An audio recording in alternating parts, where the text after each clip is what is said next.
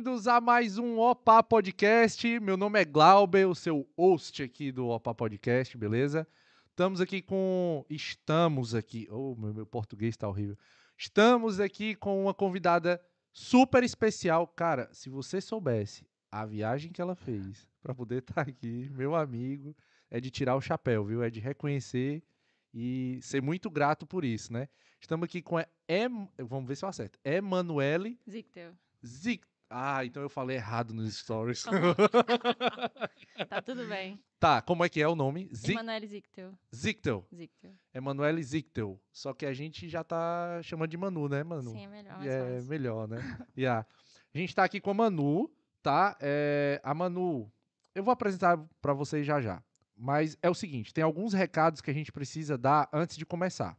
Primeiro, você quer mandar perguntas para Manu, você se inscreve no canal, porque o chat está bloqueado e só pode mandar perguntas para quem se inscrever no canal. Isso é a única condição que a gente faz para receber a tua pergunta. As cinco melhores perguntas vão ser lidas no final, então corre para fazer a tua pergunta, tá? Se você quiser ser patrocinador do programa, tá aqui a sua logo na TV, tá aqui no lugar das canecas e ter tua, tua descrição no link, ou ter o link na descrição, tu entra em contato com a gente por e-mail, opapodcast.gmail.com ou manda um direct pra gente no Instagram, no Instagram, tá? Arroba opapodcast. Lembrando, opa é O-P-A-H, ok? É, mais um recado. Se você tem uma empresa, ela está começando agora e precisa divulgar ela para que conheçam os teus serviços, a gente está apoiando você que é microempresário, tem uma empresa pequena ou é até autônomo. É só fazer uma doação de 5 euros ou fazer um pix de 20 reais que é, e mandar o texto que você quer que a gente leia aqui. E a gente vai fazer isso a qualquer hora que você mandar.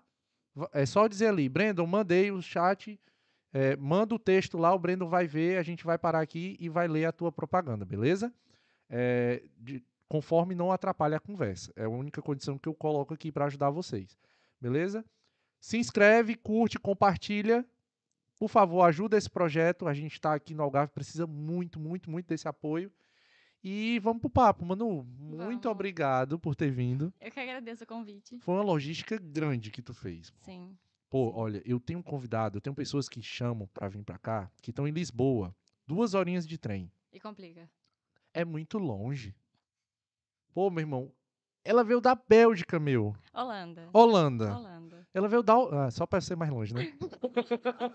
ela veio da Holanda, meu. Então, presta atenção, certo? Sim. Quando a sim. pessoa quer, né? Hoje eu ouvi uma coisa dizendo assim: é, o Cortella. Sabe quem é o Mário Sérgio Cortella? Não. Pois, depois eu vou te passar uns links dele. O Cortella falou assim: é, o tempo, né? é, descul- desculpa sobre tempo. Ah, eu não tenho tempo. Isso, não, meu amigo, você não deu, foi Sim, prioridade exato. Para aquilo que você quis fazer, Sim, entendeu? Exato. Manu, é, vieste de longe, Sim. só que, assim, a gente dá oportunidade para as pessoas te conhecerem, né? Uhum. É, de quem é a Manu, o que é que ela tá fazendo aqui em Portugal ou na Holanda, é, o que é que você trabalha e tudo. A gente vai conversar muito sobre isso agora no começo e depois a gente vai desenvolver o papo. Só que eu sempre inicio, eu procuro iniciar quando eu lembro, sobre o presente inútil, porque ele Ok. fala um pouco mais da pessoa, entende? Aham. Qual foi o presente inútil que tu trouxe pra gente? Eu vou pegar aqui. Vou explicar pra vocês aqui o, o presente inútil. O presente inútil, galera, é pra pra gente iniciar o papo e também para que na parede aqui por trás do convidado a gente possa anexar e na outra vez que ele vier, se ele quiser vir, né, ele assinar e fica um pedacinho da pessoa aqui no nosso podcast para dizer, olha, ela passou por aqui, entendeu? Sim. Posso contar a história primeiro? Eu Pode. quero primeiro contar a história. Tá, fica à vontade. Ah, eu vou poder falar mais um pouco sobre isso aqui. Certo. Daqui a pouco. Mas eu acho que como qualquer imigrante aqui, né? Nossa trajetória é sempre muita mudança. A gente vai pra lá e vai pra cá. Aham. E uma das nossas primeiras casas na, na Bélgica, eu e o Caio, é, a gente fez um trabalho, porque era um apartamento que várias pessoas já tinham passado, e as pessoas vão largando as coisas lá e fica um monte de tralha. E aí a gente começava a achar vários itens, né? Inclusive, um desses itens foi um troféu olímpico de um atleta e tá lá com a gente, porque a pessoa não foi pegar de volta, não teve interesse, e o troféu tá lá na nossa casa, de um dos primeiros apartamentos que a gente viveu. E eu achei um, um brinquedo. E eu gostei muito do brinquedo na época, o Caio pegou e falou, toma, fica pra você. A gente achou o apartamento, sabe? E tipo, pra- não é meu, mas tá aqui. Exato, exato. E eu tenho um monte de coisas assim em casa. E eu trouxe uma dessas pra cá. E tá aqui. É um Minion. Ah, Pra vocês deixarem aí. Ok? A gente achou no meio das coisas Que em uma das nossas primeiras meu. casas. Ó, pra você que tá no Spotify e tá só ouvindo, certo? É um boneco do Minion, que ele tá com um snorkel, é um snorkel, sim, né? eu acho que sim. um snorkel e ele tá apontando o dedo pra esquerda. Ele tá tipo dançando, Sim. cara. Ele tá num movimento de dança. Um Minion e tá sem as pernas, tá? Tiraram as pernas dele. Vou deixar aqui, Ok, muito bom. aqui em frente. Então quer dizer que lá na, na Bélgica, na. Holanda, o pessoal sai da casa e larga tudo lá. Sim, é um caso específico. Não, não que isso seja assim em todos os lugares. É porque a gente trabalha com hipismo, né? Aham, E geralmente esses lugares têm apartamentos próprios para as pessoas que trabalham no local. aham. E nesses apartamentos ficam muitas coisas lá. As pessoas muitas vezes não tiram. Fica in- inúmeras coisas, sabe? Desde roupa até panela, enfim. Então acontece muito. E foi um dos casos. E é muito comum. Muita tralha. Pois, eu trabalhei na época com mudança, há uns dois anos, quatro anos atrás, é, quatro anos atrás, e, e realmente o pessoal, tipo assim, deixava muita coisa, Uhum. né, porque a gente tinha um armazém, que uns- umas boxes, né, de 12 Uhum. metros cúbicos, por exemplo, Ok. e, e eles é, deixavam algumas coisas porque simplesmente era muito caro para levar, ou pro canto que Sim. eles iam não, não cabia, alguma coisa do tipo, né. É interessante, porque a gente que é brasileiro, a gente leva tudo. Tudo que puder Inclusive levar. dos outros que estiver ficando na casa, né? É o meu caso, do Caio. Ó, você disse que queria uma Obrigada. Coca-Cola, né? Aham, muito obrigada. Uma cola, porque eu disse coca aqui em- em off, meu amigo, quase dá problema. e aí, cara, mas vamos começar do início. Vamos. Carioca, de onde? Eu sou. Nasci em Nova Iguaçu, Certo? mas vivi a vida inteira em Guadalupe, Guadalupe. próximo à Vila Militar. Deodoro, Certo. ali, E tua infância foi toda ali? toda ali. Nunca me mudei. Eh, Pra dizer que eu nunca me mudei, eu mudei de um apartamento pra casa ao lado. Ah, tá bem. Mudei uma vez e depois vim direto pra Europa. Mas a infância inteira foi lá em Guadalupe. É, não sei se alguém sabe, conhece o Chapadão. Bem próximo ao Hum, Chapadão. Não conheço, mas o, comunidade. o, o pessoal que tá ali com Com certeza, certeza conhece. com certeza conhece. Sim, E aí, tu, tua infância foi toda ali, foi. E aí tu trabalha com hipismo, né? Tu trabalha com. Epa, É- é podemos dizer, complicado. podemos dizer Sim. como? Com o que que tu trabalha? Eu, eu vou começar mais do início ainda um pouquinho, Tá. pode ser? Começa. Ah, no Brasil, eu, desde os 10, 11 anos de idade, eu praticava hipismo, eu montava cavalo. E, sim, montava. Ah, e conheci meu noivo, inclusive, dessa forma. Aham. É, sempre- só que sempre foi um meio muito restrito, é muito caro, sabe? Manter um cavalo ou participar de competições é um estilo de vida muito caro, sabe? É, não é só um esporte, é realmente um estilo de vida, né? As pessoas têm os carros mais caros, as roupas mais caras, elas gostam de morar em lugares caros. aham. Enfim, é, existe um. Eu comentei isso com você antes, existe um mundo à parte para as pessoas do cavalo. Um mundo que só a gente vive, sabe? Uma É, bolha. A gente tava comentando algumas coisas aqui e tu disse assim, não, não sei. Caramba. Eu, eu tenho uma bolha. Então, É. eu montava desde criança. Aham. E por um tempo eu parei, fiquei um ano parada, depois eu voltei a montar. E eh, eu posso dizer que eu comecei a. Não digo que seja um trabalho, né? Hoje em dia eu não digo. Eu não gosto de ado- adotar dessa forma. Mas eu tinha um instrutor que ele fazia um preço mais barato pra aham. mim. E eu ajudava ele com os cavalos que ele tinha da aula, sabe? Limpar, preparar para os outros alunos. Com 11, 12 anos. Eh, 15 anos. 15 anos. 14, 15 anos. 14, 15 anos. Sim, eh, eu sempre fui muito parceira Aham. né? Sempre ajudei muito. E ele falou, ok, a gente vai fazendo preço mais barato e tudo mais. Então, sempre tive isso, esse auxílio, é, porque não é fácil. Minha mãe sempre conseguiu, sabe? É, mas não era fácil. Aham. Até um dia que não deu mais pra conciliar com o último ano. E eu tinha que fazer vestibular, é, não dava mais pra conciliar. Aham. E foi o ano em que eu decidi vir pra Europa. Com 17 anos, eu decidi vir pra Portugal. Tu era CDF? Tu sabe o que é CDF? Sei, nunca fui. nunca Não. fui. Eu, na verdade, eu sempre tive muita, sempre tive muita dificuldade na escola. Com Sério? exatas. A matemática, física, química sempre foi o terror da minha vida, sempre, sempre, de verdade. Assim, eu tinha crises de ansiedade. Era terrível, mas com a área das humanas, as biológicas, eu sou apaixonada desde criança. Aham. Mas eu sou muito, eu tinha que ser muito esforçada, né? Eu tinha que, por algum motivo, eu sempre tive muita dificuldade, então eu tinha que estudar muito. E passei no vestibular, eu não acreditei. eu passei no vestibular. O que eu tentei no Brasil, eu não passei. Eu queria história, arqueologia no Brasil, não passei. Sério? História, arqueologia. História, arqueologia, sou apaixonada. Até hoje eu varia. Também gosto muito da área de ciência forense, sou apaixonada, mas não Estilo CSI. É, uma, uma pegada assim, gosto muito. mas não, não prestei vestibular pra isso. Enfim, mas passei pra Portugal. Passei pra Portugal e eu. Pode perguntar. Como que tu passa pra Portugal? Tipo assim, eu nunca soube. Como que uma pessoa faz o vestibular e passa Sim, Portugal? É um acordo que tem entre o Brasil e Portugal. E eh, muitas instituições em Portugal aceitam a nossa nota do Enem, da, Ah. do vestibular. Eles fazem uma conversão.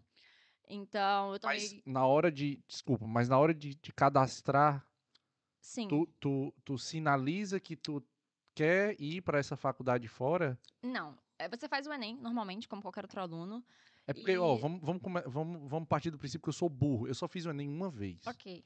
Eu peguei o Enem uma vez. Tipo assim, caderno azul, caderno amarelo. Era, Aham. era assim. Não sei se Ainda é ainda é.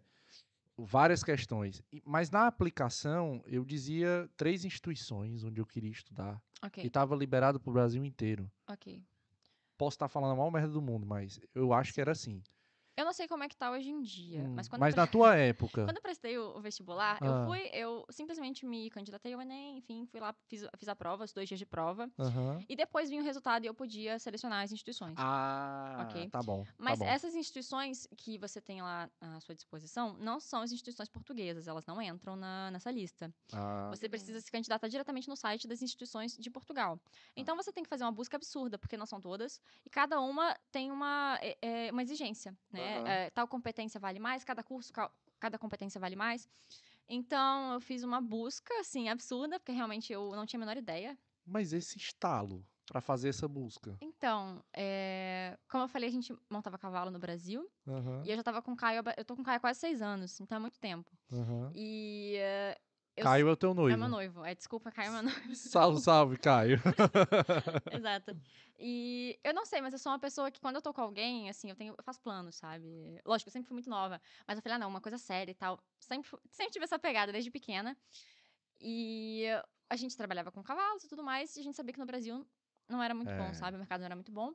A não ser em São Paulo, tem uma coisa legal e tal, mas o Caio tinha o sonho de ir pra Europa. Eu até então não queria. Eu falava, ah, não, eu quero ficar com a minha família, super apegada. Eu não tenho meu pai, meu pai faleceu quando eu tinha 11 anos. E eu sempre vivi com a minha mãe e com a minha avó. Então, Aham. assim, e era, era muito a gente, sabe? A gente sempre foi muito a gente, colada, assim, dormia junto e tudo mais. Então, eu sempre fui muito apegada. Então, foi muito difícil pra mim, assim, ele conversava e tudo mais. Ah, enfim, você não vai, mas eu vou. Ok e tal. E eu comecei a estudar sobre isso, né? Porque ninguém nunca tinha falado sobre isso comigo. De, ah, Europa, ah, você tem a possibilidade de morar na Europa. Isso nunca, eu nunca tinha ouvido falar. Aham. E aí eu comecei a pesquisar e tal, falei, ah, ok, interessante. E aí um dia eu tava, acho que eu tava vendo no YouTube. A gente faz as pesquisas, né? E aí Aham. apareceu um anúncio de instituições, alguma coisa assim, tipo, ah, estude em Portugal, alguma coisa assim. E eu falei, Caramba. ah, interessante. E eu fiz uma pesquisa, passei a madrugada pesquisando. Em uma madrugada eu vi 83 universidades. Sério, eu tenho anotado, assim, foi 83 universidades. Caraca, mulher. E aí eu falei, nossa, interessante Nunca tal. faça nada contra ela, que ela vai pesquisar a tua vida. Nossa, eu sou muito boa nisso. Caio sabe, eu sou muito boa nisso. Caio, eu já sei de umas histórias tuas, cara. É sério. Eu quero teu WhatsApp pra gente Verdade. trocar uma ideia. É bom, é bom. Enfim. E aí eu pesquisei, pesquisei, e aí eu já tinha feito o Enem. Já tinha prestado o vestibular uma vez. Sim. Foi sempre teste, sabe? Aham. Ah, eu vou fazer pra ver como é que vai ser e tal. E dormi, cara, eu dormi no vestibular. Não tô brincando. Eu, fiz, eu respondi tudo que eu achava que eu sabia e comecei a minha redação. Assim, fiz um esboço da minha redação. Eu sempre fui muito boa em redação, adoro. Sempre adorei escrever e tal. Eu comecei um esboço, falei, cara, ainda tem muito. O relógio, falei, ainda tem muito tempo de Enem, cara. Acho que eu vou dar uma Hum. cochilada, sei lá. nada. Nada. Eu não sei nem se minha mãe sabe disso, mas ela tá sabendo agora. E aí eu olhei, eu deve ter cochilado cinco minutos. Eu levantei, todo mundo concentrado ainda, olhei no relógio e falei, ah, ok, ufa, tem mó tempo. Tu ronca, não? Não, não que eu saiba. Ah, não que eu saiba. acho que não, acho que Humilde. não. Eu acho que não. Eu- É... Mas aí tu dormiu, voltou Voltei, terminei minha redação de boa. de tal. boa. Fui. Eu acho que por isso que eu passei, cara, porque eu tava muito tranquila. Era só um teste, sabe? Eu ainda tava no segundo ano, então eu não fiz pra valer. Eu não, Mesmo se eu passasse, se eu tivesse sido bem, eu não poderia usar a nota ainda, entendeu? Ainda teria mais Aham. onda da, da escola e tudo mais. Enfim. E aí, nessa noite que eu pesquisei as 83 universidades, eu fui e. Tem como a gente fazer um, um teste na- em alguns sites, alguns portais acadêmicos daqui, pra ver se você seria aprovado com a nota do Enem. Certo. Aí eu testei e fui aprovada. Conseguiria ser aprovada se eu tivesse o di- o diploma terminado, o ensino médio. Aham. Falei, caraca, que loucura. Aí pesquisei, tipo, preço, é, quanto é que é e tudo mais. Fiz uma busca, assim, peguei um apanhado e falar com a minha mãe. Aham. Ela, como assim? Isso é impossível. E estudar em Portugal e tudo mais. Tipo, nunca tinha ouvido falar, sabe? Pois é. Poxa, não é só não é, não é impossível, mas eu também passaria. E aí, acho que pra ela foi um choque, né? A gente se- sempre foi muito colada e tudo mais. E eu falei, ah, achei interessante e tudo mais. E comecei a pesquisar, pesquisar, pesquisar. E eu fiz tudo sozinha. Toda a documentação, tudo assim. Eu falei, ó, eu vou fazer. E então eu comecei a abrir um brechó com a minha mãe, a vender roupa, colecionar roupa dos outros. Ah, estamos recebendo e tal. Quer doar? A gente vai fazer um brechó. A gente fez em casa o brechó. A gente fez três edições do brechó. E eu já vendia doces na escola. Desde os 14 anos. Eu vendia doce. E eu fazia um dinheiro legal com doce. Era dois reais cada brigadeiro. É, então, é, minha mãe ajudava. Minha mãe fazia, tipo, mousse, torta de limão. E esse dinheiro foi o dinheiro que pagou toda a minha documentação. O brechó e os doces pagaram toda a minha documentação pra vir pra Europa. Então tá Brasil. vendo, ó. Se você quer ter um objetivo, não tem Não desculpa. tem desculpa. Não tem. É só fazer brigadeiro. O brechó acho que é, requer mais logística, né? Um pouco mais. Um pouco mais de logística. Mas o brigadeiro. o- o- a gente teve um convidado aqui, o Fê Gourmet, que ele disse. Ele, ele tem um contato, que é o Eliezer, do Via Infida, não sei se tu já ouviu falar. Mas eu vi os vídeos desse cara. E ele, ele ia na cara de pau, no meio da rua, fazia os brigadeiros, ia na cara de pau e dizia: Ó, eu quero sair do Brasil. Nossa, mas eu fazia essas coisas. E quando eu comecei a vender brigadeiro, não era pra ir pra Europa. Era pra eu ter o meu dinheiro, pra juntar o meu dinheiro. Minha mãe nunca me deu mesada, nunca, sabe, nunca tive isso. Eu falei, ah, não, eu quero meu dinheiro. E aí eu chegava na cara de pau na escola, falei, olha, eu quero. Eh, Na época, meu foco era o hipismo, as competições, porque eram muito caras. Eu chegava e falava, olha, eu quero saltar uma competição no final de semana. É dois reais, compra aí um brigadeiro. Eu, eu chegava e metia essa. Era, eu era bem, muito sincera. E era, era teoricamente eh, errado, né? Vender doce na escola. Aí eu ia, levava um paninho, cobria, mas todo mundo sabia, o coordenador comprava e tudo mais. O pessoal apoiava de certa forma, né? Aham. É, enfim, é, foi, foi bem legal. E o que eu tava falando mesmo? Como é que eu, Eu acho, é, eu acho que essa. eu Vou até fazer uma parte aí. Eu acho que essa parte de vender na escola, eu acho que devia ser liberado e apoiado. Apoiado. Porque abre uma, um- uma possibilidade de- de empreender, Exato. entendeu? E você vê que muitas pessoas que são bem-sucedidas, elas empreendem. Mas eu fiz muita coisa na escola. Eu fazia dread na sala pra vender, 10 reais cada dread. Ah, Manu, então tu era bem cara de pau mesmo. Tem a cara de né? pau. Ligava isqueiro na sala, assim, professora, na troca de professores, ligava isqueiro, queimava a ponta do dre- do dread das pessoas que eu fazia. Aham. Pulseira, fiz muita pulseira, aqueles. Eu não sei nem o nome agora. Alô, Wallace, ela faz pulseira, tá? No, TA. E ela tá sabe? bem pertinho de ti. No Jardim Biva. Tu sabe onde é o Jardim Biva, em Faro? Eu vou te mandar. Ele tá lá com a exposição dele. É? Ah, que legal. É, ele faz pulseira, faz essas coisas tudo. Eu, aí eu fazia pulseira, inclusive o Caio conquistei ele assim. Ah! eu falei, ah, vou fazer pulseira pra você e tudo mais. Comecei a fazer. Eu nunca terminei, nunca entreguei, inclusive, a pulseira dele. Nunca terminou? Nunca terminei. Tem foto da pulseira, de eu fazendo a pulseira, eu nunca terminei. Mas pra quem não conhece o Caio, o Caio tem dois metros de altura, Dois que tu metros falou, né? cravado, sim. Ele já tinha dois metros cravados, na Qua- verdade. Acho que sim. Eu acho que sim, quando a gente se conheceu, pior que eu acho que sim. Então, tipo assim, eu, eu vou fazer uma pulseira pra ti, né? Exatamente. A gente tem várias fotos brincando. de- Exatamente. É assim. Mas é de boa, então. É de boa. Já. E aí foi isso, eu coloquei para as instituições daqui, foi aprovado e fui atrás da documentação, meu dinheiro, essas coisas. Pegava trem com a minha avó, ia pro. Como é que se fala? Ah, Gente, esqueci. Enfim, para tirar ah, documento e tudo Sim, mais. passaporte, essas Exato, coisas. É, isso já- é. Polícia, não, passaporte na Polícia Federal. É, eu não lembro agora. Consulado, português. Consulado. Era longe de casa, então. Ah, então tu, depois de tu reunir toda essa documentação, preencher tudo bem direitinho. Eu tiro um visto no Brasil. Ah, Tem a possibilidade de eu fazer isso aqui depois. Mas é muito mais, é, é muito mais é, fácil, né? Facilita todo o processo. Porque eu vou, é, solicito o visto lá e eles já fazem o agendamento no CEF. Então eu chego aqui já com a data marcada e vou direto e pego o cartão. É muito rápido. ou é muito seja, tu vai fácil. pro CEF, mas pelo motivo certo, né? Exato. É. Eu já tenho. Toda, é porque eu levo toda a documentação antecipada no Brasil. Né? Aham, Então, o, o consulado lá paga uma empresa terceirizada para resolver isso. aham, Então, eu só vou no consulado para eles olharem minha cara, assinar um papel e pagar, sabe? aham. E a outra empresa já recolheu o documento. Quando eu chego aqui, eu já tenho no, no Visa, que vem no passaporte, a data do agendamento no CEF. Um link com a data. Eu só vou no- três meses depois, tiro uma foto, assino o papel e já pega a residência. Então, é muito, é muito pro estudante, é muito facilitado. É muito fácil. Agora, a pessoa que vem, recibo verde, contrato de trabalho, é, o- é, Não, outra- é é outro, outro rolê, É é. outro rolê. É outro rolê é o caso dez do Caio. vezes pior. Dez o vezes caso pior. do Caio. Né? Porque tu tem que se sujeitar a algumas coisas, Exato. algumas condições que talvez não é interessante no início, né? Mas pronto. É uma, escolha, é uma escolha que tem que ser feita. Sim, Se sim. tu não tiver cuidado, ele vai comer teu pão de queijo inteiro. Eu não tô nada É, ainda, mas ele já prevê o futuro. pra, pra você não sabe o que que eu tô falando, é do Peter, o É nosso cachorro. mascote, né? Tem o nosso mascotezinho aqui, que é o. Peterzinho. E aí, beleza. Então tu tá lá, com 15 anos, que eu calculei aqui, tu conhece o Caio. O Caio Uhum. te mete a ideia que quer ir embora. Já naquela. de- depois de um Não, tempo. depois de um tempo, é assim. depois é- de um tempo namorando, ele te Sim, mete a é. ideia, quer ir embora. Ele falou, ah, eu quero ir embora e tal. Eu começou a apresentar um pouco assim como é que seria isso. Eu falei, ah, legal, vai, eu não quero, eu quero ficar com a minha família. Inclusive, eh, a gente chegou a quase que terminar por causa disso. Um dia ele foi lá em casa e falou, olha, se você.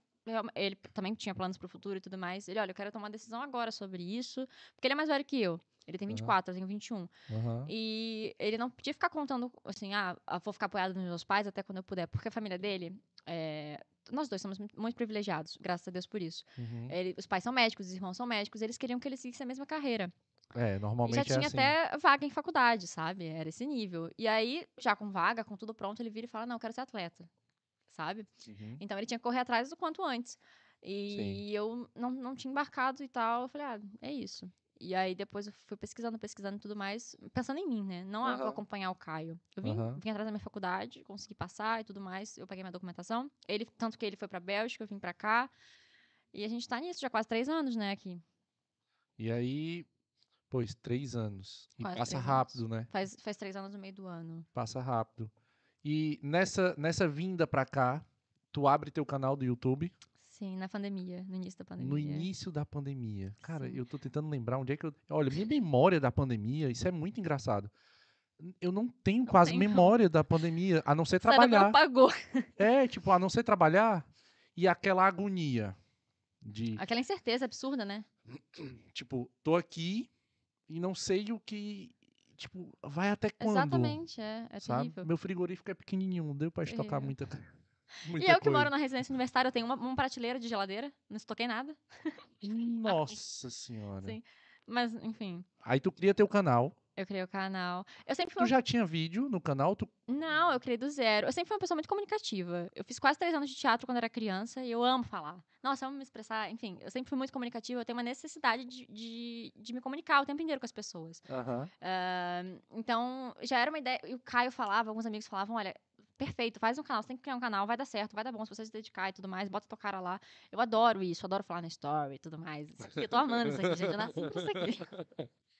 E aí eu fui e fiz um vídeo contando como é que eu vim pra Portugal, como é que esse rolê aconteceu e tudo mais. Cara, eu demorei, sei lá, 15 horas pra editar um vídeo.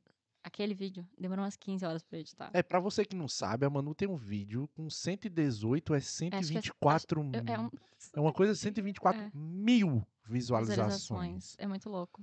né? E eu e explodiu, porque Explodiu. tu tá falando de um assunto muito muito buscado. Sim, exato. É, bem-vindo, Sem Peterzinho. problema. Tu já levou o primeiro susto, né? Pra você também Já. que não sabe, que tá chegando agora no canal, o Peter costuma dar quatro sustos no convidado, tá?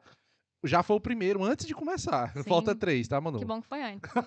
Tadinho. Deixa, pode deixar ele, se, Deixa. se não estiver atrapalhando, não tem Não, problema. não. Peter, então, rapaz, você quer participar do podcast, é? Fale aí no microfone da Manu.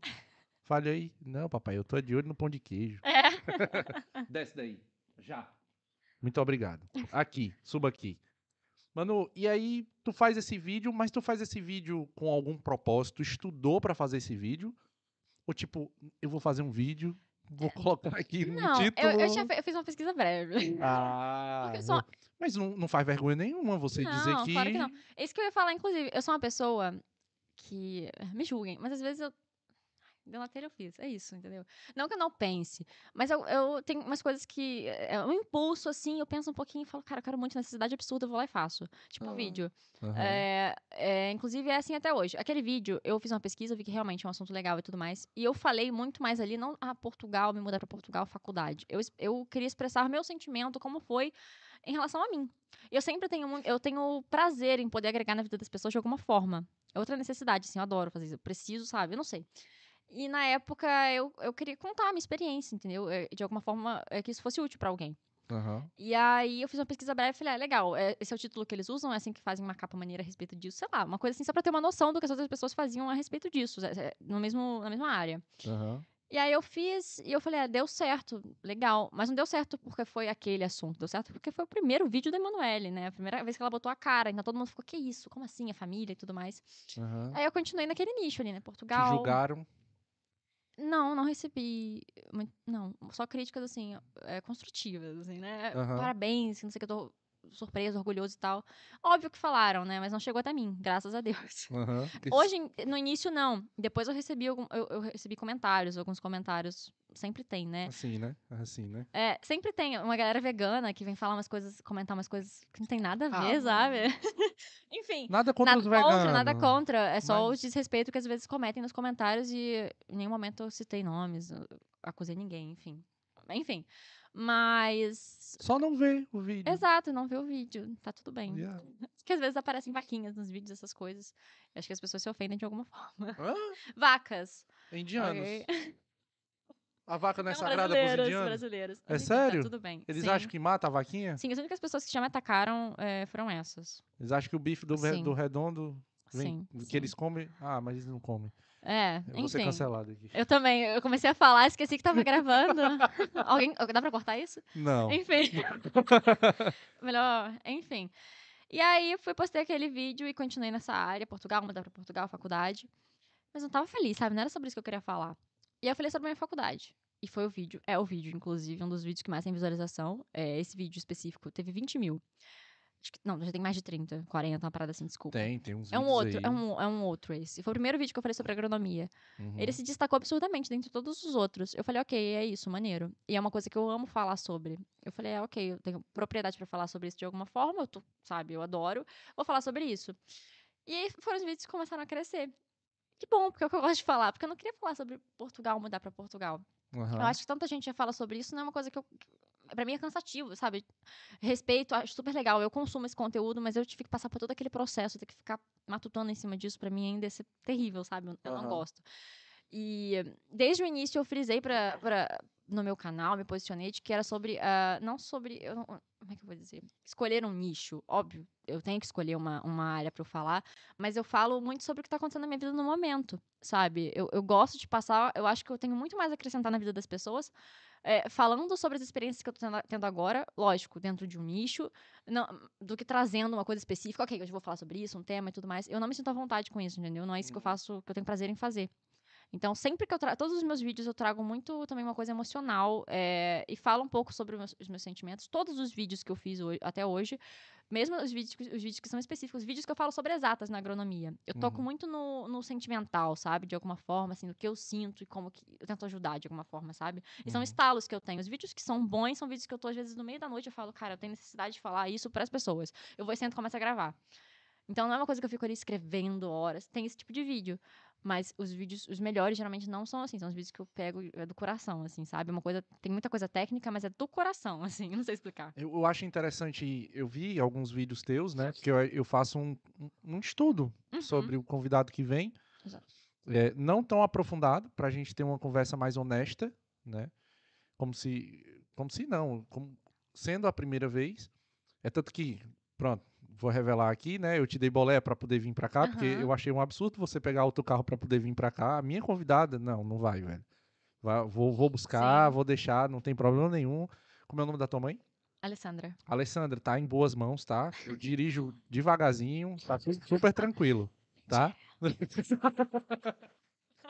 Mas teve que ser pra poder chegar no horário. Sim, exato, tá ótimo. Foi tudo bem. E aí, assim, eu vejo n- no, teus vídeos, esses que, que bombam, porque, como é que eu posso dizer? É tu ali. Eu te Sim. vejo 100% você. Legal. Bom E aí tem, um, tem um- alguns vídeos que a gente vê, tem informação útil, mas vê que é muito montado. E agora eu que estou estudando essa parte de SEO, né? Uhum. E- Eu e o Raul estamos estudando essa parte de SEO para poder melhorar o canal. E aí eu vejo quando o cara para e faz aquela chamada. Uhum. E, e fa- sabe, eu disse assim, pô, mano, o cara tá usando a técnica tal, nisso daqui. Sim. Por que, que simplesmente ele não só deixou fluir a Aham, conversa? Tipo, ok. ele, ele quebrou o raciocínio para pedir um like. Sim, exato. Tá a ver? E no teu, eu não, eu não vi isso. Eu não vi nenhum. Pra ser sincero, eu não vi nenhum vídeo tu fazendo essas técnicas, entendeu? Sim, porque eu não tenho muito isso mesmo. Mas isso é o que faz as pessoas te assistirem. Sim. Foi o que me prendeu, né? Eu costumo ver os vídeos em 2x, em duas vezes, em velocidade 2. Nos teus, não. Os teus eu vi normal. Mas que bom, acho que eu falo Porque- rápido. Não, não é isso. É porque eu realmente queria entender, como é um assunto novo, Uhum. né? Quando é um assunto que eu já mais que domino, eu consigo perceber as palavras mais rápido. Mas é um assunto que eu não domino, eu, eu não, eu, eu vi ali pausadamente e vi assim, pô, bacana demais, velho. Ela tem, tu tem muito conhecimento, tu tem muito para agregar. Legal. E eu acho que tu não falou ainda 10% assim Sim. do, do, do que tu tem de experiência, entendeu? Sim. Foi por isso que eu quis tanto que tu viesse. Pra gente ter um papo mais assim e tu pudesse passar um pouco mais, né? E aí, eh, quero te para- parabenizar por essa por esse ímpeto, por essa iniciativa, porque não é todo mundo que tem, Uhum. primeiro, sim. autoestima. Segundo, paciência, né? Exato. 15 horas O editando. primeiro vídeo foi 15 horas. Gente, foi interminável. Eu editava, tava pronto, eu olhava, não, tá terrível. Aí eu ia de novo. Pois é, mas não, tu não tem mais isso, não? De, Às ah, tá vezes. terrível. Às vezes. Não, só solta. Às vezes. Ai, não consigo. Devia só soltar. Sim. E aí, cara, eu tô lembrando uma coisa aqui. Eu não dei boa noite pro Breno, velho. Cara, desculpa, Breno. Eu sempre Coitado. esqueço. Boa noite, cara, tudo bem? Boa noite. Esta, esta já foi tarde, fogo. Tá- Eu estava a dormir. Tá com quanto tempo aí? Meia hora. Pô, meia hora. Não, mas já teve mais. Já, já, já te mim completamente. Um episódio inteiro? Acho que sim. Não, pô, você tá dramatizando. Não sei não. Acho que sim. Corta. Ah, não, não corta. Aí, cara, tá tudo bem? Tá tudo. tá Obrigado, obrigado por ter vindo. Brandon sempre faz um esforço. Vem aí, dirige aí uns 20, 20, 20 quilômetros? Uns 20 quilômetros pra vir pra cá, né? Acho que não é tanto. É 12. 12 ou 12. 15. Ah, é, mas tem ida e volta. 30 quilômetros. É bastante. Pois. Pra você ver, né? É, parceria é isso aí. Exato. É, chega junto mesmo. Tá ali nos computadores. Pra você que não viu o Brandon, tem um episódio do Brandon, viu? A gente conversou aqui sobre Interestelar, sobre viagem no tempo, buraco de minhoca. Incrível. Pô, o cara, é, o cara é entendido. E voltando pra ti, mano, porque o convidado é você, né? Aí, beleza, tu cria esse canal, tu ganha AdSense, Aham. A gente já sou monetizada. monetizada, verificada.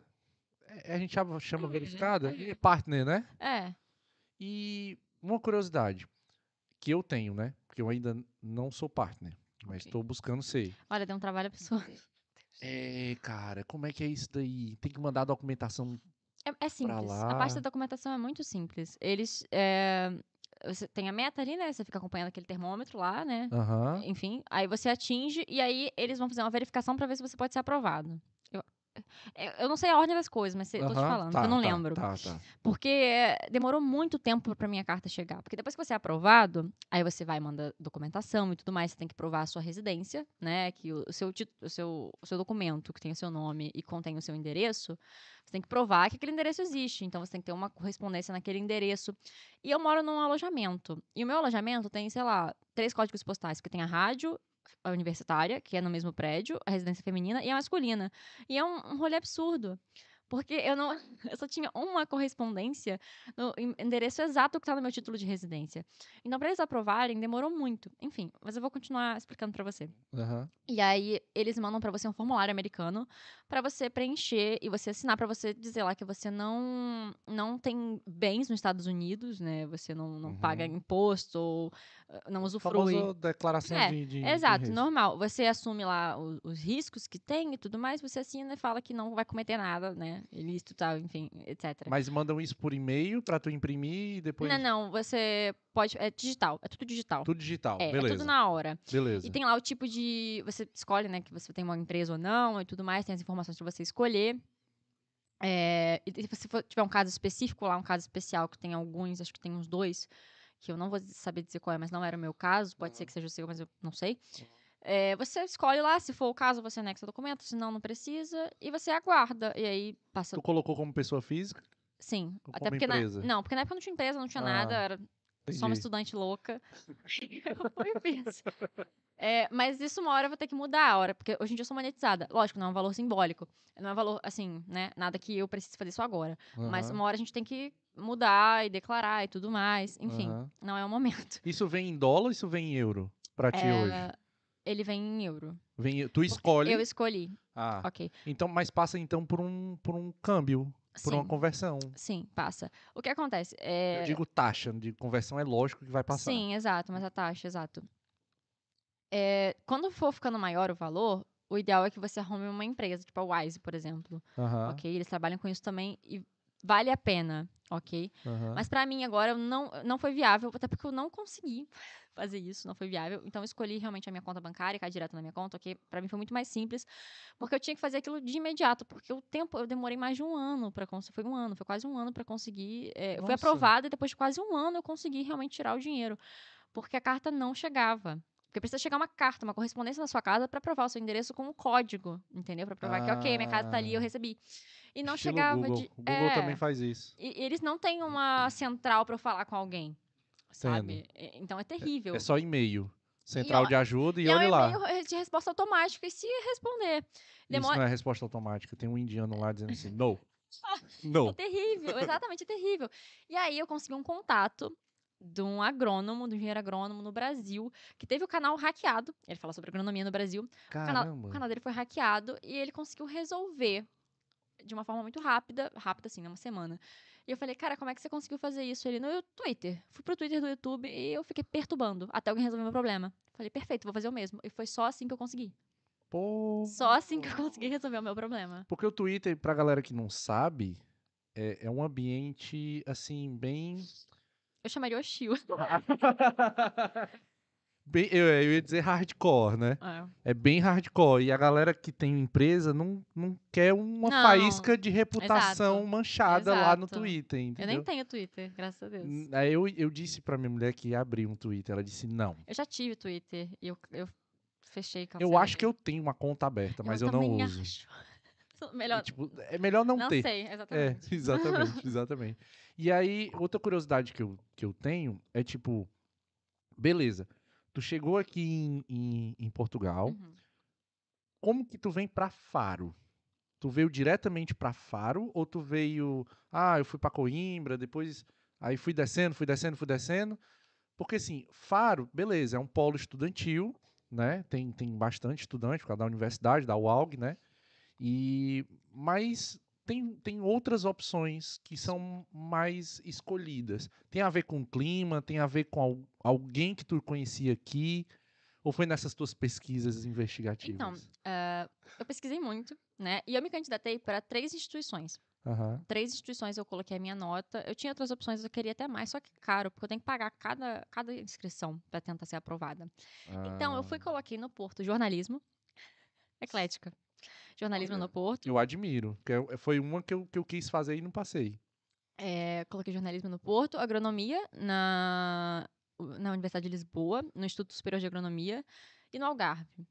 Ah, então agronomia em Lisboa e no Algarve. Eu coloquei em duas instituições, né, por receio, não sei, né? Porque depende da, da quantidade de pessoas que têm inscritas, né? Porque eles vão pegar as maiores notas, tem um número limite, O ok, corte, exatamente, exatamente. E aí eu coloquei nas duas, a primeira nota que saía era do Algarve. E eu fui aprovada no Algarve. Falei, opa, perfeito, Tchau. Algarve. Tava esperando, porque a minha meta era Lisboa. Era Qual o que eu- ano? Qual ano? 2019? 2019. Ok, sol, praia, tudo de bom, vou fazer um part-time. É, não foi nem. Eu não, eu não sei, eu não sei explicar. Eu sou cristã, Ah, ok? E aí eu tava. é, Pra você introduzir, porque eu vou tocar nesse assunto aqui agora, só Tá. pra explicar o que aconteceu. Tá bem. E aí o que eu queria era Lisboa, porque é um Instituto Superior de Agronomia, uma das melhores instituições da Europa de agronomia é a Universidade de Lisboa. É, é realmente, tipo assim, uma instituição renomada. Eu queria muito, eu tava muito ansiosa. Eu achei que era impossível de eu passar, porque, sabe, só cabeção, sabe? Tem um monte de gente na minha sala que tentou passar e não conseguiu aqui hoje em dia. Só cabeção. Eu lembrei lá do Ceará, não sei porquê. Verdade. Eu tenho um Ela delay entendeu a absurdo. Tem um delay absurdo, mas eu entendi. Plim, caiu a piada, né? É. E aí eu tentei e tal, fiquei esperando, foi aprovada. Nossa, chorei a beça e tudo mais, recebi um e-mail, ah, não sei o que, foi aprovada. Nossa, cara, foi incrível, sabe? E aí, é... ok, fiquei esperando em Lisboa. Uhum. Cara, foi aprovada em Lisboa. Foi muito louco. Como é que tu se sustentou nesse tempo todo? Lá, com a minha mãe, morando com a minha mãe. Eu tinha acabado de fazer Ah. 18 anos, eu tava na casa da minha mãe ainda, com a minha mãe e com a minha avó. Ah, tu não É. tava aqui em Portugal esperando? não, não, tu tava eu tava no esperando Brasil. lá. Tá bom. Eu tava no Brasil. Eu não vim até ter os meus documentos, entendeu? Eu só Ah. saí de lá com a minha documentação. Ah, é, tu falou. Ah, tá bom. Agora eu tô agora eu tô Exato. juntando tudo. Tu realmente ficou lá até o final. Exato, eu fiquei seis meses, depois que eu terminei a escola, eu fiquei seis meses só vendendo doce, fazendo brechó. Pra poder vir. Ah, entendi. Pronto, tá aí. Exato. A gente também abriu uma cantina, eu e o Caio, no Aras. E a gente vendia salgado, doce, misto quente e tudo mais. Eu ficava na cantina. Tá, então o pão de queijo tá aprovado? Tá aprovado. Ah, boa. Aprovado. Eu quero comer, mas eu não calo a boca. a gente vai fazer uma marmita pra ti. Bom, é bom, porque não tem nada. Cara, eu vim da Holanda, não tem nada na geladeira. A Sério gente, mesmo. a gente passa num dogão que tem ali. Boa. Muito bom. Eu tenho um refrigerante lá. Boa. E aí? Aí tu espera até o último minuto, vem, decidiu vir, passagem, vem é, junto com ele. de a escolha, né? Como é que eu escolhi Faro. É, Eu queria muito Lisboa e tudo mais. Aí passei nas duas. Eu Tá. falei, cara, Deus tem um lugar pra mim. Óbvio que Deus tem um lugar pra mim, assim, óbvio. Aí eu fiquei orando e falei, eu quero que o Senhor me dê um sinal, porque eu tenho que escolher, entendeu? Eu quero um sinal. E aí eu comecei a orar, deu dois dias, eu recebi um e-mail dizendo que eu fui selecionada pra uma bolsa pela terceira melhor nota no Algarve. glória a Deus. Ficou, eu pago, eu pago 1.100 euros por ano. Eu ia pagar 3.500. Recebi a bolsa. E em Lisboa é 3 mil por ano. Aí eu falei, caraca, Deus, é isso. Mais sinal, Senhor, quero ter certeza. Aí ele foi, ele, enfim, na Uma mesma bolsa. semana recebi um outro e-mail selecionada para alojamento universitário Algarve. Eu falei, Algarve, eu tô indo pro Algarve. E vim. E é isso. Caramba. Muito louco. Caramba, foi mesmo assim. Certeiro, pá, assim. Foi certeiro. E aí eu vim e realmente foi Deus, era o meu lugar. Eu cheguei, tinha é, pessoas, assim, eu conheci pessoas. Eu conversei com pessoas no Brasil que estavam na mesma instituição que eu, eu nem sabia antes de vir, sabe? E aí, Como? é, Instagram? Instagram, procurando na localização da instituição. Ah, E aí fui conversando com algumas pessoas e tudo mais. Quando eu vi, tava na minha sala. E a minha amiga até hoje, a Gabi, inclusive, se bobear, ela vai assistir aí. Então, assim, sabe, foi muito louco. é, Enfim. E a aí eu gente- vim pra aqui cá. no Algarve a gente faz amizade muito fácil também, sabia? Sim. É, Todo bem mais fácil do mundo- que no resto do país, Sim, eu acho. sim. Sim, aqui, aqui como tem muito brasileiro aqui, Sim, ah, os portugueses eles já, já tipo meio que absorveram o nosso jeito exato. aberto de ser, e dizer É. assim, ah, tudo bem e tal. O pessoal, assim, eu tenho mania de dar bom dia pro pessoal na rua, sabe? Uhum. Aí o pessoal passa, aí eu digo, bom dia, a pessoa meio que se assusta. Aham. assim, assim, bom dia. Os vizinhos aqui já sabem tudo. Sabe? Os vizinhos já sabem tudo que tem podcast aqui. O- os vizinhos que chegaram da, da Suíça, ou foi da, da Holanda. É, eles pararam ali e começaram a ler. A Fran foi ali no olho mágico e ficou assim, aí eles estão lendo a placa que fica ali fora. Eles já sabem tudo. e-. E, muito interessante porque são, são super simpáticos, sabe? Uhum. É tipo, se você for legal com as pessoas, dificilmente, se não for um cuzão, Exato. dificilmente Sim, eles sim. vão eles vão chatear, entendeu? Se você respeitar também a lei do silêncio, né? Que a lei do silêncio aqui é muito forte. Verdade. Depois das 10 não pode fazer muito barulho, né, Breno? Se bem que o Breno não tem muito esse problema. O Breno Ah, eu tenho, tenho. tem, né? O, meu, o meu- o meu vizinho não gosta nada de nós. Eu moro numa residência universitária, né? Em frente à PSP, em frente à delegacia. Parece que não existe lei do silêncio lá. assim, não sei como. Eu acho que é pior, sabe? Cara, tem uma história muito boa pra contar. Diz. História muito boa. Manda. Eu moro em frente à PSP, em frente à delegacia. Onde eu tava lavando roupa de manhã cedo, antes de ir pra, pra prova, tinha uma prova na faculdade. Tava lavando roupa, tipo, de manhã super cedo, não tinha quase ninguém no alojamento, porque ou já saiu ou tava dormindo. Aham. E aí bateram, tocaram a campanha de manhã. Cara, geralmente passa algumas pessoas fazendo trote, sabe? Tocando os interfones, todos os números. No Aham. alojamento fazem muito isso. Eu, ah, ok, tocou, não vou nem ver, porque eu sabia que era isso, hora da manhã e tal. Falei, ah, enfim. Só pra gente Desencanei. ter noção, eram umas 7 horas da manhã. É, umas sete e meia da manhã. Desencanei. Tocou de novo. Aí eu fui no olho mágico ver lá com um monte de roupa e tinha um monte de roupa na máquina e você não pode deixar muito tempo porque tem outras 13 meninas querendo usar a máquina também, entendeu? Tipo, usou, tirou, bota, na, bota pra estender. Aham. E aí eu olho, tem um homem e uma mulher na porta, um homem com um terno preto, uma mulher do mesmo jeito, assim. Eu olhei e falei, que que é isso? É um pai, uma mãe atrás de alguém, né? Alguma MIB coisa Homens de. Preto, né? Aí eu abri a porta assim só um pouco, eu falei, o que, que você deseja? Aí ele, você pode nos acompanhar à delegacia, por favor? Aí eu olhei assim, Sério? serião, seriaço, seriaço. Eu olhei o relógio, eu falei, agora?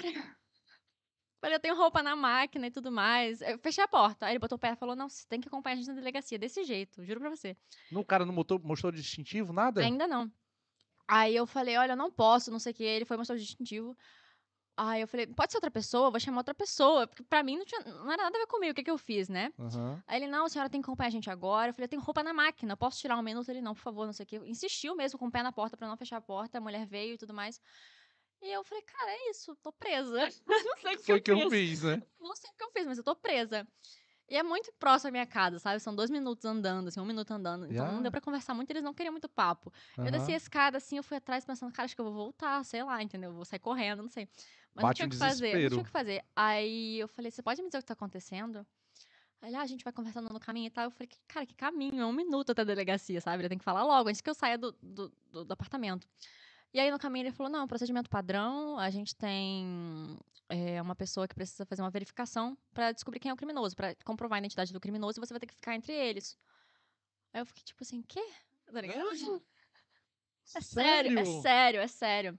E eles falaram, não, é porque como a residência universitária é em frente, é muito fácil arrumar pessoa. Na rua, a gente para as pessoas, eles não querem entrar. A gente bate na porta e chama os estudantes. Já tinha batido em duas portas antes da sua e ninguém quis vir, porque eles já sabem. Você não sabia ainda, no meu primeiro ano lá. Ah. Exato. E aí eu falei, ah, ok, podia avisar antes, né? Não, mas aí a pessoa não quer vir. E assim, aí depois ele ficou todo descontraído, ah, o policial. Eu falei, ó, ok, ok. Aí me colocou numa sala com uma outra menina, que ela já tinha feito isso antes. Ela Aham, era estudante também. aham. Ela, ah, essa primeira vez e tal. Eu falei assim, ela me pararam na rua, cara. Tava andando na frente do alojamento, eles me chamaram e tudo mais. Eu, ah, legal. Ela é brasileira, inclusive, a garota. Mas eles chamam desse jeito, né? Você Cara, me chamaram desse jeito. você podia ir com a gente. Não, não quero. Não, mas você vai ter que. Eu, vir, eu achei que eu tinha feito alguma coisa, eu tava desesperada. Nossa. E Senhora. aí, eu fiquei na sala, e veio um policial, explicou e tal. Ele, ah, desculpa, incômodo, não sei o que, vai ser bem rápido. Tira a joia, prende o cabelo e tudo mais. Se tiver casaco, tira. Aí a gente vai pra, pra uma sala. Ou seja, fica com cara de Lá. criminosa. Exato. E aí fica, tinha uma menina, mais duas pessoas, a criminosa tava entre a gente, e a gente ficava naquele vidro do outro lado, sabe? A gente não vê o que tá lá dentro. Tu sabia quem era criminosa? Sabia, tu- sabia. tipo, era- Tu, tá- tu não pode fazer nada. Nada, eu fico parada. Nenhuma tipo, sugestão, né, Parada assim, ó. segurando a pa- Tipo, tipo assim, ó. Eu fiquei parada segurando um papel, tá ligado? Eu não via nada, porque tinha um vidro na frente, assim. E aí a luz fica meio apagada, aí acende, foi um bagulho de um minuto, apagou, e aí levaram. A... Porque eu vi, eu vi eles trazendo a delinquente, né? Eu sei quem é, porque ela vem algemada e depois eles soltam só pra ficar parada. E aí recolheram ela pras celas e, tipo, separaram a gente. É isso, muito obrigada, pode ir embora. Me dá seu contato telefônico, seu e-mail, por favor, que se precisar, eu posso ligar, que vai ser mais rápido do que eu bater na porta. Aí eu deixo lá meu contato e tal e tudo mais. Isso aconteceu uma vez, mas, Tá cara, errado, né? Muito louco. Cara, que loucura, cara. Inimaginável. Meu Deus do céu, velho. mandei uma mensagem, mãe, fui pra delegacia, não sei o quê. Ela surtou e Ah, tal. boa, ela não tá Mano, não- descobrindo isso agora, não, né? Eu Mas fiquei foi inimaginável, inimaginável, inimaginável. Sério. Mas agora o pessoal tá sabendo, mesmo os Tá. bater na porta. Muito Tá. cedo. E eu falo pra isso até pra português, eles ficam, que isso, que absurdo. Mas não, o pessoal do- da residência universitária acha normal, porque eles fazem isso sempre. Mas, tipo, eu nunca tinha ouvido falar. Tu já tinha ouvido falar disso, Breno? Já tinha ouvido falar disso? Do- De, de, Não, nunca. Muito louco. de con- convite coercitivo? Um Não. Isso é um convite coercitivo, não é? Tipo assim, ah, Brandon, se faz favor, vamos ali e tal. Olha, fica com cara de criminoso. Epá, yeah, eu acho que estão-te a enganar à força toda. Eu, eu, eu não ia. Não, exatamente. Não tem essa opção de não ir, velho. Tu ia ser preso se tu não fosse. É desacato à autoridade. Primeiro precisam de apanhar. Ah, boa, cara, boa. O Breno Não, tem. o Breno tem Imigrante, técnica. sei lá, falei, ah, tá Não, é, errado. é, é. Certeza. Eu, eu fui estafeta um tempo. Sabe o que é estafeta? Estafeta é de entrega. Faz Hum. entrega. E aí, eu tava fazendo entrega aqui no Algarve, do lado do. Eu nunca sei se é Sotavento ou é Barlavento. Mas é pro lado de Olhão, pro lado de. Pois é, eu também. Agora eu- trabalho na faculdade sobre isso, eu tinha que saber. é, né? E aí eu tinha que fazer essas entregas. Beleza. Eu tinha uma carrinha do tamanho do monstro, do tamanho dessa casa aqui, por exemplo. A carrinha era gigante, Uhum. né? E eu tinha que fazer a entrega porta a porta no- no- nas empresas. Eu tinha uma lista. E eu fui estacionar a carrinha e, sem querer, eu dei um toquezinho, Uhum, sabe? uhum, Em. Tavira. E aí eu não parei, porque eu não vi o toque. Né? Eu dei a marcha atrás, tinha sensor, e o sensor ainda apitava. Se ele apita, eu não toquei nada. Só que um cara viu e, tipo, mandou eu parar e eu. Ah, mano, é mais Cara, um tem uma louco. história muito boa. né? É mais um louco que tá, que tá mandando, perturbando. Exato. Pô, ó, eu vou te dizer uma coisa. Tinha gente que me perseguia na carrinha pra dizer assim: tu tá com a minha encomenda. Que isso? Tu tem noção? Porque já tava esperando há dois, três Aham. meses. Ah, sim. A culpa não é sua, né? Não, porque eu era novo, eu não sabia. E Ah, como tu, eu também não tinha os traquejos da Aham. profissão. E aí, beleza. O cara vai me perseguindo, me persegue, me persegue. Eu disse, porra, meu, o cara vai me dar um tiro, eu fiz alguma coisa, fiz alguma Deus. merda. Vou voltar pra base. Lembra? Eu tava uma cidade depois. Voltei pra Olhão e Ah. fui pela e serra o cara seguindo? e o cara seguindo. Ah. E eu, 150 Nossa. quilômetros Eu por hora. minha mãe já. E o cara, e eu, caralho, eu ligo pro meu, eu ligo pro meu chefe, eu não ligo. Aí beleza, cheguei, estacionei, entrei dentro da loja. A polícia bate lá, Hum. polícia de olhão bate lá. Ah, o meu patrão disse assim: Glauber, vai lá, a polícia quer falar contigo. Eu disse assim: Ó, manifestação de interesse, só. Carta vencida aqui, Cagado. já era. Eu não encontrava minha carta porque eu tinha dado uma travada e meus documentos tinham tido tudo para debaixo do, do, do corpo. Não, não, não achava. Nossa. E a polícia disse assim: Vem cá, tu tem carta mesmo? Eu disse: Tenho. Como é que tu é um condutor profissional e não sabe onde é que tá a tua carta? Eu disse: Não, é porque eu dei uma travada e caiu tudo lá para baixo. Aí ele disse assim: E tua residência? Eu disse: Não tenho. Ele disse: Rapaz, você tá complicando nossa situação. Aí eu disse: Calma, eu vou achar. Aí beleza, achei. Achei e entreguei pro cara. Entreguei pro policial. Aí o policial: Ah, pois é, isso aqui dá uma multa e tudo, não sei o quê. Eu já tava conformado, já tava de saco cheio. assim, Uhum.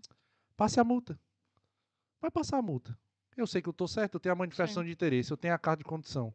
Eu vou trocar pela residência e vou trocar, vou trocar a carta portuguesa. Eu sei que eu tô certo, o senhor pode fazer, eu recorro no tribunal. Eu recorro em tribunal. Aí. Sabe o que que é isso? Os cachorros Eu passando na ouvi, rua. eu ouvi esse cachorro na rua. Pois. Eles se comunicam com os cachorros lá de baixo. E aí eu, beleza, pode passar. Os policiais sumiram. Olha, mas como a gente tinha conversado em off, não passava um mussu ensaboado Exatamente, um aperto. tava.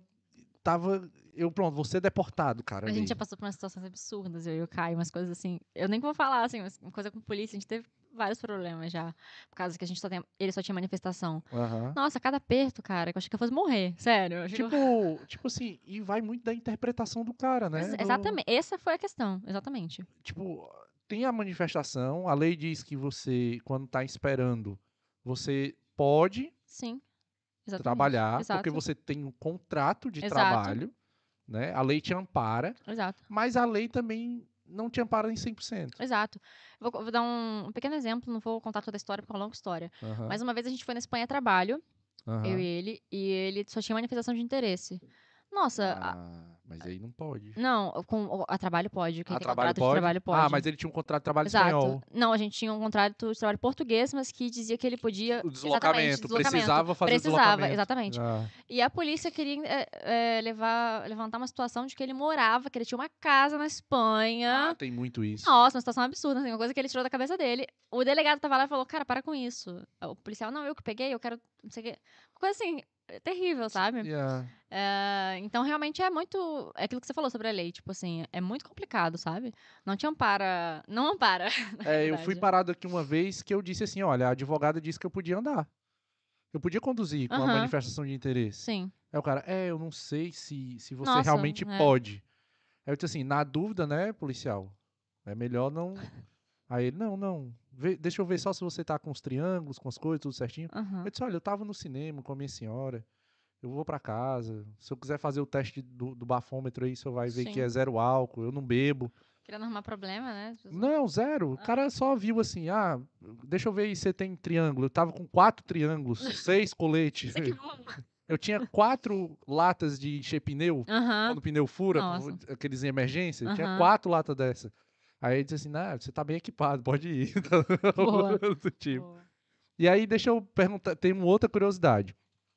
Tu escolhe agronomia. Aham. O nome do curso é esse, agronomia. Sim. Na minha instituição é agronomia, porque existe agronomia. em Portugal engenharia agronômica e agronomia. Qual a diferença? A diferença é a carga horária de algumas disciplinas exatas. E algumas disciplinas que eles têm eu não e que eu tenho eles não. Meu- Mas eles podem trabalhar no teu ramo e tu pode trabalhar no ramo deles? Sim, ah, sim. sim. É? Mas existe, existia, né? Hoje em dia não posso falar 100% isso, mas existia uma comparação antigamente, uma valorização. Ah, o engenheiro agrônomo aqui em Portugal. Mas hoje em dia já não tem mais tanto isso, sabe? A realidade é que os dois precisam de um mestrado. Então, Pois. muda muita coisa. Exatamente. Mas não tem. Por que, que existe essa diferença, então? Porque, por exemplo, a minha instituição, é, cada instituição tem a sua grade curricular, né? Aham. E a minha instituição ela tem um, um foco muito mais em algumas cadeiras práticas e algumas cadeiras que vão ser realmente úteis do que cálculos que eu nunca vou usar. Certo. E aí vem na instituição de Lisboa, por exemplo, são muitas cadeiras pesadas de cálculo, né? Diversas, cálculo 1, 2, 3. E eu não preciso, eu tenho o cálculo 1 e o básico do resto, tudo numa só. Aham. Aqui, por exemplo, sabe? aham. É muito mais. é, como é que eu vou dizer? É muito mais ciência. Né? Assim, a parte de exatas não é tão pesada na minha instituição, graças a Deus por isso, porque não ia funcionar. E na prática, o engenheiro agrônomo ele faz isso e o, e o, o formando em agronomia faz uma coisa parecida ou diferente? Não, sim, exatamente, a mesma coisa. A mesma Aqui coisa. é, a gente faz é praticamente a mesma coisa, assim. Aqui sim. Então- E no Brasil não tem essa distinção. Na lógica é melhor fazer Sim, agronomia, exatamente, né? exatamente. Na lógica é melhor fazer agronomia. Eu prefiro, porque eu não, eu não vou estar dentro, eu não, não quero trabalhar dentro de um escritório calculando nada. Então, pra mim não fazia Ah. sentido. É, tem gente que tem isso, ah, prefere essa área porque eu quero trabalhar com isso. Ok, é, Tu gosta é do pé na terra. eu gosto, eu gosto. Eu gosto muito também da área de produção de leite. Gosto muito dessa área. Bovinocultura, eu adoro, acho incrível. Eu fiz um estágio nessa área, eu gosto muito. Eu sou apaixonada pelas vaquinhas. Quem, quem me acompanha mesmo sabe, sério, eu sou apaixonada. Eu vi alguns vídeos E a lá. produção vegetal em si, eu acho incrível, sério, pra mim é, é lindo. Produção vegetal. É, a produção vegetal. A, Boiei agora. O que, é, que é? a pro- produção mesmo, plantar e tudo mais, a produção vegetal no solo ali e tudo mais. Ah. Tá a campo e tudo mais. Eu sou apaixonada, assim. Entendi. Então, quem tem uma horticultura, por exemplo, particular, é plantação vegetal? Sim, é. É? É- Oi, não, parte do pressuposto que eu sou burrão, Não, cara. Eu sou burrão sim, mesmo. Sim, sim. Eu quero entender. E aí, beleza, tu é apaixonado tudo, por, por tudo isso. Estamos caminhando na tua linha do tempo. Aí, tu tá aqui no Algarve, é, é- é solicitada pela PSP para fazer um, um part-time. Sim, foi Aí isso. tu volta. Aí, Foi pro meu teste, pra faculdade, vida normal. e eu cheguei contando pra todo mundo, né? Caraca, fui na delegacia hoje e tal e tudo mais. aí todo mundo. "Ah, eu já alojamento, cinco." no alojamento sim, mas na, na minha sala ninguém nunca tinha ouvido falar disso. O pessoal ficou tipo, caraca. Porque na minha sala nós somos tipo 11 alunos na agronomia. É uma Ah. turma muito pequena, é muito pequena. Aham, E eh, a maioria são portugueses, acho que tem três, quatro brasileiros. E Eles nunca tinham passado por isso, eles não moram em residência universitária, só eu. Ah, pois. Eu sou a segunda mais nova na minha sala. Tem muitas pessoas mais velhas, pessoas de 45, até mais. Nossa. Sério, minha sala eh, tem outras pessoas mais novas, mas tem bastante pessoas mais velhas também. Muitas pessoas, pessoas que já têm uma formação, sabe? Já Aham. trabalham. Era isso que eu ia te área- perguntar. Já trabalham Sim, e aí vão só se especializar. Exato, ou pessoas que, ah, compraram um terreno, ah, agora eu quero estudar, eu quero botar isso aí pra frente. Tem muito isso também. Pois, o Melvin teve aqui no, no podcast passado e ele falou que era um sonho dele era mesmo fazer tipo uma quinta e tal. Uhum, não sei é, eu acho bem legal. É, é, eu acho muito interessante. Eu gosto, mas a Fran não gosto muito não. Eu A infância dela foi, foi assim, sabe? Ah, então. A infância dela foi assim, é, talvez ela não queira voltar. Mas deixa eu te perguntar outra coisa. É, eu quero é, evoluir para as tuas viagens. Tipo, tu monta o canal no YouTube, Exato. tá na residência, eh, na residência universitária, tá cursando, tu trabalhou em algum, fez algum part-time, alguma coisa do tipo, Não, nesse eu meio vendi tempo? os doces aqui também.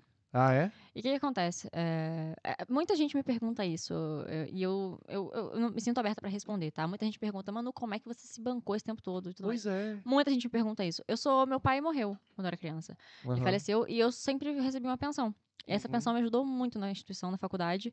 E a minha mãe, o trabalho dela, ela é funcionária pública no Brasil. Aham. Então, eles ajudam com os custos da minha instituição, da faculdade.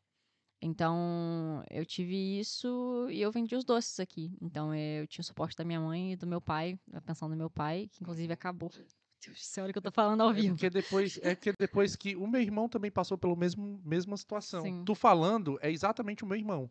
É. Só que o meu irmão perdeu o pai dele antes dele nascer. Acho Ah, que tinha oito meses de grávida. Mamãe, se você estiver assistindo, corrige aí Corrige. no chat. Aí, Família também, eu posso estar falando um monte de besteira. E a- é normal. E, e pronto, e o meu irmão recebeu pensão, minha mãe é funcionária pública também, Legal. entendeu? Então eu super te sim, entendo, sim. né? E, e pronto.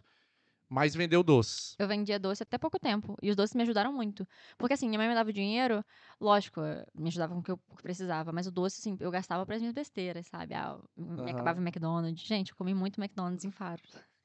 Ei, é, é muito barato, né? É. É muito barato, muito acessível Muito rápido. e muito rápido, cômodo. Ficou perto da minha casa. É, bem Ei, é mesmo. É, velho, bem perto da minha casa. Gente, já chegou às vezes, ah, fecha às 11, tipo, 15 para as 11, eu tava saindo de casa a pé. Eu falei, cara, eu vou lá, eu quero um sanduíche. Tu já foi no, no Mac, Mac. Eu nunca sei falar esse nome. Mac Through a pé? Tu já foi lá na janelinha a Não, pé? Dá pra ir, não. meu. Eu já fui no. ah, aquele que vende frango? Qual é o nome daquilo? KFC. KFC. Que- que lá é na Bélgica, a pé. No drive-thru. A pé? No drive-thru. Ah, mas tu foste na Bélgica. É, Muito cara de não. pau lá. e ainda foi em inglês, né? Foi em Eles inglês. odeiam, né? Cara, eu nunca tive problema, graças a Deus. Essa Manu é a figura. E aí, beleza. Tu vende teus doces e aí o, o- onde é que tá o Caio nesse, nesse tempo todo? O Caio tá na Bélgica, esse tempo todo montando cavalo, ralando lá, igual um coitado, um escravo, porque ele sofreu muito no início lá. Assim, Aham. oportunidade. é, Atleta, a pessoa vem pra cá e tudo mais pra entrar. No circuito? É muito difícil, é muito, muito fechado. Ele pagava pra trabalhar. Ficou seis meses sem tirar um dia de folga.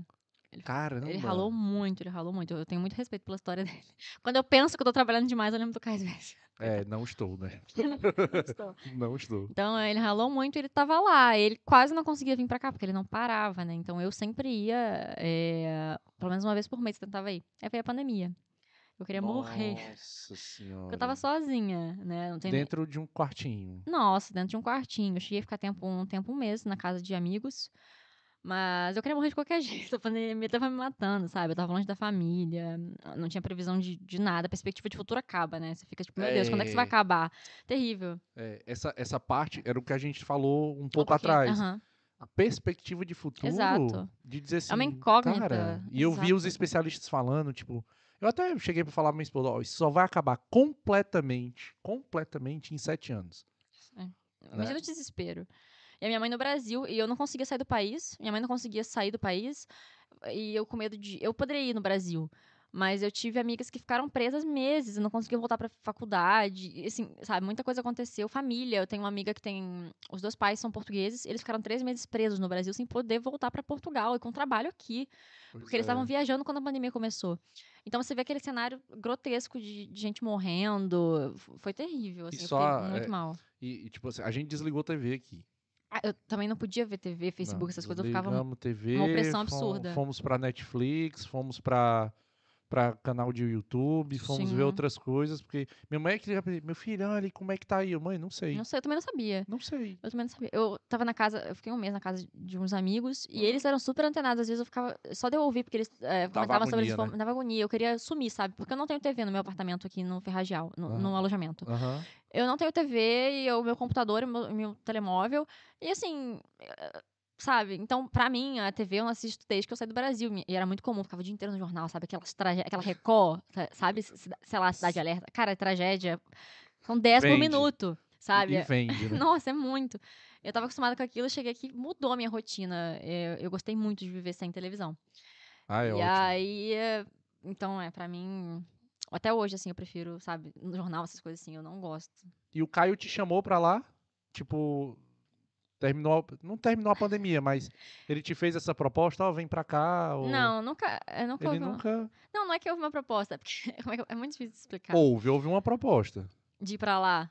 Não sei, mas, Tipo, na tua, mas aqui é, houve uma proposta. Eu vou te explicar. Tá, tá. Eu vim pra cá já com o Caio. né? A gente veio juntos pra Europa, no mesmo voo e tudo mais. Vim com meus, sogro, meus sogros. A gente veio pra Marrocos, fez uma escala, foi pra Porto. Você perguntou como é que vim parar no Algarve, né? A gente foi pra. Porto, veio de carro dirigindo, conhecendo um pouco e me largaram aqui.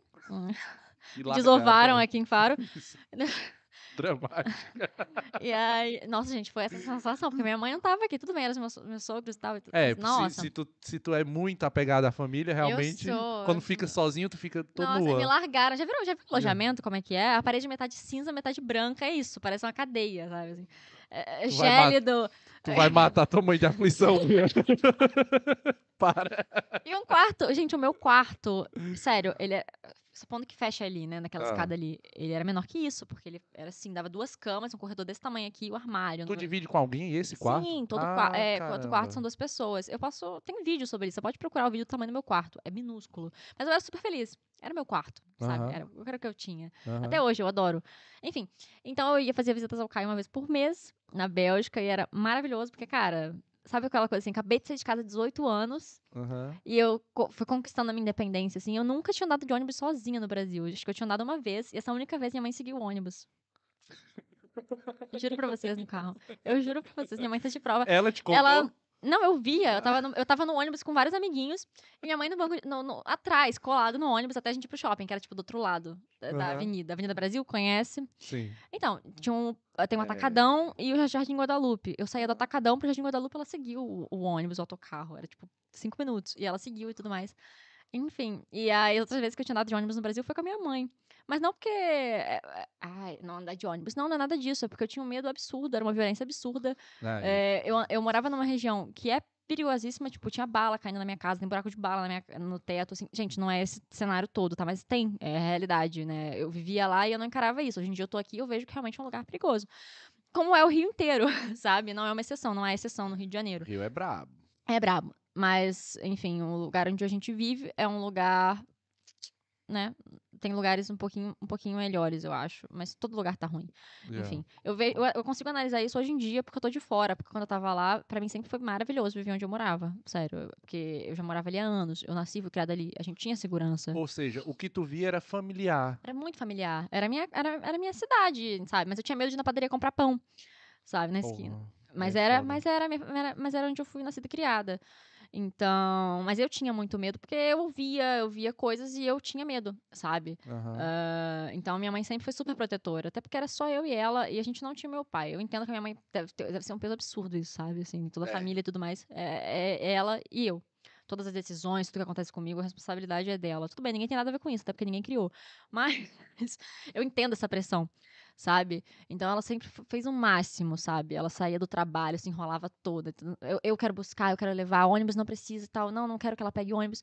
Porque eu não pegaria, porque se fosse preciso, sim. Mas ela dava o, ma- ela dava o sangue dela pra que eu não corresse nenhum risco, sabe? Ela sempre, enfim. Eu respeito muito isso, Manu, sabe por quê?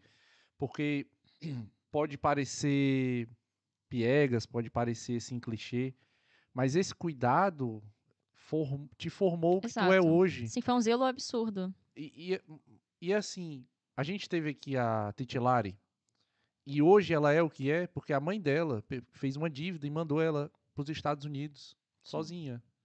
Tipo, isso aqui é pro teu futuro, eu tô fazendo Sim. pro teu bem. Sim. É uma forma de zelo meio que ao contrário, entendeu? Sim. Porque Exato. jogou ela no mundo. Exato. Mas, cara, são decisões que você tem que tomar que são pra vida toda. E é, e é realmente, como tu falou, um Exato. peso absurdo, entendeu? Sim, Por isso sim. que eu admiro muito. E é, é engraçado porque, ao mesmo tempo que eu tinha toda essa. Eu posso até chamar de mordomia, porque não, é muito raro alguém ter essa condição de eu falar, ah, mãe, por favor, vai, me leva e tal, e tudo mais, sabe? Ter alguém pra me levar pra escola. Às vezes, meu avô. Se o transporte não pudesse, se eu tivesse algum problema, a gente não ter como resolver isso, meu avô vinha, sabe? É, Uhum. Enfim, então, eles sempre se esforçaram muito pra gente ter esse suporte, eu e minha irmã. A gente ter esse suporte, isso não faltar, sabe? Tu tem uma irmã. Tenho uma irmã mais nova e um irmão mais velho, por parte de pai. Ah, então Tiago e. Samara. Mas eu sempre vivi com a minha irmã. Meu irmão vivia com a mãe dele. E a minha. É porque ele é de mãe diferente. Certo. E a minha irmã, como é da mesma mãe, a gente vive juntas. Ah, A minha irmã mais nova, a Sassá e o Thiago, assim. E. ahn, então, mas é engraçado porque ao mesmo tempo que ela teve todo esse, esse zelo, sabe? é, Eu sempre tive muita autonomia. Eu amadureci muito rápido, eu, eu fazia muitas coisas sozinha, assim, eu resolvia os meus problemas, sabe? É, Mãe, isso tá acontecendo, ok, resolve. Como são os meios pra você resolver isso? Ok, ia lá e resolvia. Tem uma história muito boa, ela conta pra todo mundo. Vou contar já. Então, assim, ao mesmo tempo que eu fui cercada dessa, dessa coisa frufru, assim, sabe? Mas é, ela me deu muito espaço pra eu evoluir, sabe? Assim, é, Ou seja, ela ia. Exato, só, ela é só, só não vai pra esse extremo, não vai pra esse Exato, extremo, exato, é exato. Eu, às vezes eu falo, ah, eu fui muito mimada e tudo mais, mas não é porque a gente tinha dinheiro, porque, porque nunca foi essa realidade, sabe? Não foi. Minha mãe, quando ela ficou grávida de mim, ela estava tentando passar para concurso público, né? Logo depois, na época. Eu não sei muito bem a linha do tempo, porque eu não, né? É. Mas ela, ela tinha uma loja que ela empreendeu, ela abriu uma loja, ela vendia comida, ela meu pai faziam comida para vender, tudo mais, ela vendia bolo. Ela, Ah, até então hoje. Daí vem o teu sangue, né? Exato. Até hoje ela faz bolo pra vender, sabe? Bolo de casamento e tudo mais. Minha mãe fez muita coisa, sabe? Ela se virou nos 30 pra poder cuidar de uma criança, sabe? Na época, eh, às vezes não, não tinha carro quando eu nasci, ia pro hospital de ônibus comigo e tudo mais. Ela deu sangue pra ela conseguir, ela fez a faculdade dela, se formou em direito, fazia um curso de inglês, porque meu bis ajudou. Ah, não, você tem que fazer inglês e tudo mais. Enfim. E ela é um exemplo pra mim, sabe? Quem, quem te incentivou a fazer o inglês? Não, não, ela na época, ela, Ela, chegou ah, a fazer e sim. tudo mais, tentou estudar, porque o biso, né? A gente tinha um biso Uhum. que morava próximo a gente, tudo mais, incentivou a família. Enfim, ela batalhou muito, sabe? Pra ela ter, é, dar isso pra, pra mim, sabe? Que era só eu na época. Então eu vinha mãe dando sangue pra conseguir chegar onde ela chegou, sabe? Hoje em dia ela tem um cargo de um cargo superior, assim, mas, cara, foi muito ralado, sabe? E até hoje, qualquer coisa que falta, ela vai lá, faz um bolo, ela faz torta, ela faz, sabe? Então baita Quere- exemplo. Queremos esse bolo, viu, Dona Sim. Quando vier pra cá, pra Portugal, pode vir aqui. Eu passo o endereço. Sim, não tem nada que ela não faça, assim, sabe? Sério. Legal. E meu pai também era assim. Meu pai era um baita empreendedor, tinha restaurante e tudo mais, adorava cozinhar e tudo mais. Então, enfim, é, é, é, um, é muito legal isso. Então, ao mesmo tempo que ela me cercava de, de- sabe, mordomia, assim, mas não era uma coisa financeira, ou ah, você vai ter o que você quiser. Não, ela me enchia de zelo, amor, mas eu tinha o meu espaço, assim, sabe? Aham. Uma vez eu era criança e tinha uma menina, inclusive hoje em dia a gente se dá bem, né? Mas a gente se dava muito mal quando eu era criança na escola, a gente se odiava, assim, sabe? Porque ela era muito boa em matemática, eu era péssima. Ah, Ah, Cara, eu era. Gente, eu tirava zero em física, zero em matemática, acontecia com frequência, assim, no ensino médio. Mas eu conseguia passar depois. E aí, é, essa menina era tipo quarta série, terceira série, alguma coisa assim. Eu Aham. falei, ai, mãe, eu e a Rafaela, a gente tá brigando muito, brigando muito. Rafaela Matos, Rafaela. beijo. a gente tá brigando muito e tudo mais. E mãe, filha, você tem que resolver, não sei o que, tem que conversar com a menina e tal. Tem que resolver. Fiquei com isso na cabeça que eu ia resolver. Cara, eu fui um dia, baixei as calças dela na escola. Esse foi, Oh. foi o jeito que eu resolver. Fez Minha mãe só bullying. soube disso anos depois. E aí vem aquela conversa. Não, mano, não é assim que se resolve e tudo mais. Coitada, ela anos tentando Anos ensinar como é que resolver problemas, sabe? Solucionar problemas. Criança faz um monte de coisa. Mas enfim, é, então ela sempre me incentivou a ir lá e resolver e tudo mais, sabe? Mas resolveu o problema. Resolver o problema. Hoje em dia a gente é amiga. Assim, Ah, mas não foi assim que vocês resolveram. Não, depois a gente conversou e tudo mais. Coitada, era muito pequena. São coisas de criança. Sim, sim. O importante é a É, mãe ir lá corrigir, né? Sim. Depois. Não, mas isso é um, soube. eu tô contando isso porque é um marco, porque sempre minha mãe fala sobre isso de me ensinar a resolver problemas, porque ela conversou várias vezes comigo sobre a Rafaela que eu tinha que resolver os meus problemas. E eu não via mais solução, eu fui e fiz isso. Sabe? Ah, entendi. eu conto isso porque é sempre um marco entre eu e ela, a gente sempre fala sobre isso, sim. É uma história comum nas Yeah. conversas. Então, é. O, o... Pois é, mas Eu tava contando da Bélgica, né? tu Como é que enveredou, isso... enveredou, enveredou, mas não respondeu a minha pergunta. da como, é Bélgica. que, como é que tu vai trabalhar com Ok, ele? Como ok. é que tu vai... Ok. Porque É... te- tu disse que te abandonaram aqui, né? largaram te largaram aqui. E aí, como é que é esse link? Porque tu disse que o Caio também não convidou. Não, tu só é ia, tu só é ia, só ia Gente, fazer o rela- A gente tinha um bate-volta. relacionamento, então eu ia lá pra vê-lo, não é pra trabalhar até então, sabe? Eu tava aqui pra estudar, eu estudava, focava 100% na faculdade. Ele lá tentar, tipo, ganhar A o espaço vida. dele como atleta. Aham. Lógico, sempre apoiando uma outra e tudo mais. Ele era o meu, o meu namorado, meu noivo. E aí eu ia pra visitá-lo e tudo mais. E aí surgiram oportunidades de quando eu ia pra lá visitá-lo, eu fazer trabalho em freelance. Desculpa. Ah, Fazer trabalho em freelance. E onde ele trabalhava, no mesmo lugar onde ele trabalhava. E como eu mencionei no início aqui, nesses locais geralmente tem apartamentos para as pessoas que trabalham, né? Então ele vivia dentro do lugar, então era muito fácil, né? Então a gente trabalhava no mesmo lugar, eu fazia freelance e tudo mais. Eu já sabia porque eu aprendia no Brasil. A gente trabalhou, trabalhou juntos nisso, né? aham. É, mas é outra pegada aqui, completamente diferente. Então ele me ensinou tudo que eu precisava, todos os detalhes que eu precisava para poder trabalhar com isso aqui e ser boa, porque você, né, enfim. E aí eu comecei, fazia freelance. Então quando eu ia ver ele, ah, ficava uma semana, fazia, fazia o trabalho, sabe? Pegava um trabalho no mesmo lugar. E era um dinheiro muito bom, até porque o salário mínimo é uma diferença absurda, né? É, Portugal, absurda. Bélgica, é uma diferença absurda. Então, cara, era um É o dinheiro. quê? É 1.500. 1.500. É, é uma diferença E aqui é grotesca. 700. É uma diferença muito Pô. grande. Então eu recebia lá, qualquer coisa que eles me dessem lá, tava feliz, sabe? Então eu fazia, fazendo esses bicos, assim, esses trabalhos, e sempre que tinha oportunidade. Então, mas era aquilo, tipo, ia pra ficar uma semana e tal, no máximo um mês nas férias e voltar. Aham. Até que o Caio teve um start, ele sempre ele foi um cara, é um cara super empreendedor, sabe? É, ele tem, não sei, um dom, uma coisa absurda, assim, sabe? Mil ideias. A cabeça dele fervilha 24 horas por dia, sabe? aham. É impressionante, é impressionante. E é pra tudo, assim, enfim. E aí ele falou, ah, eu quero abrir uma empresa e tudo mais. Eu falei, ok. Ele enxergou uma oportunidade no mercado, ok, é, na área de tra- tratamento com cavalos, né? A gente trata dos cavalos, monta, transporta, faz o transporte dos equinos também para viagens, competições. Eu vi um mais. stories teu dizendo que tu tava meio sumida porque tava transportando. Sim, exatamente, no caminhão, ele tem licença para caminhão. Então, assim, é uma coisa. Porra, massa. Sim, exato. E, cara, é um baita caminhão, tá ligado? Um caminhão gigantesco. Eu, no início eu falava, ele não vai conseguir dirigir isso. Ele vai, entra e dirige como se fosse um carro. Fica, nossa, incrível. Enfim, Até porque ele tem tamanho pra isso, né? Exatamente, é Para. proporcional. O Caio deve estar me odiando ali. Cara, é- esse- isso me dá muito nervoso. De eu estar falando um monte de besteira e eu não consigo ver a reação das pessoas. Sabe? Porque eu, eu geralmente eu começo a falar e alguém Ah. tem que me frear. Alguém tem que me, olhar Ah, pra mim e falar, é mano, ninguém, ninguém vai te frear. ninguém vai me frear, que eu tô assustadíssima, sério. É uma liberdade boa, não é? Cara, não Fala sei. sério. Não sei, não tenho certeza. Não, mas eh, o Breno tá dizendo ali que tá falando. Ninguém tá, ninguém tá tá dizendo falando nada. é porque a gente tem uns códigos, assim, né? Ah, Quando compreendi. ele pisca assim com, com a direita, é porque tá. Né, Breno? Diz que é. É o que está no roteiro. É o que tá. Ah, é, o que tá no roteiro, exatamente. Tu, tu- inclusive, siga o roteiro, tá, mano? Só É verdade, é importante. Vou até checar aqui Não, agora. é piada, galera. Pra quem não tá entendendo, isso é piada, tá? E. Tá, aí fazia esses freelancers lá. Aí, eu fazia esse freelance. Aí ele falou, eu quero abrir uma empresa. Eu falei, ok, eu falei, ah, ok. Não entendi muito bem no início. Aham. a proposta e tudo mais, assim, ele teve uma ideia, ficou séculos matutando aquilo. Ok, vou trazer umas pessoas pra cá, vou abrir a empresa e tal, a gente vai fazer isso. Ele montou uma estratégia e tudo mais, a gente realmente abriu a empresa, a gente tem uma, a sede em Porto e tudo mais. Eu sou gerente da empresa. Cara, explodiu, assim, né? Muitos clientes começaram a ligar e tudo mais, explodiu assim, né? É, eu vou dizer, porque realmente, porque a gente, porque a gente tava esperando, teve um retorno muito rápido, né? De pessoas divulgando e tudo mais, pessoas gostando. Porque o Caio, ele tem um método de trabalhar, é, assim, dele. Hum. É, e é muito legal o que ele faz. O que a gente faz com os cavalos é uma coisa muito legal. Todos os clientes falam. O, o que é que vocês fazem com o cavalo? Porque o, o tratamento envolve o quê? Banho? Sim, porque, por exemplo, Existe tosa de cavalo? existe, a gente tem que tosar os cavalos é, frequentemente, por, por estética. Ah, Ok? É um trabalho absurdo. Até porque eles não gostam, sabe, de serem tosados, a maioria. Eu, quando ligo a Muito- máquina aqui, o Peter fica maluco. Então imagina um bicho de 500 quilos, sabe? É, a gente, é um problema, eu tenho até um pouco de medo. Realmente, eu tenho medo. pois é, era isso que eu ia te perguntar. É, porque é, um gente- coicezinho daquele ali. Não, exatamente.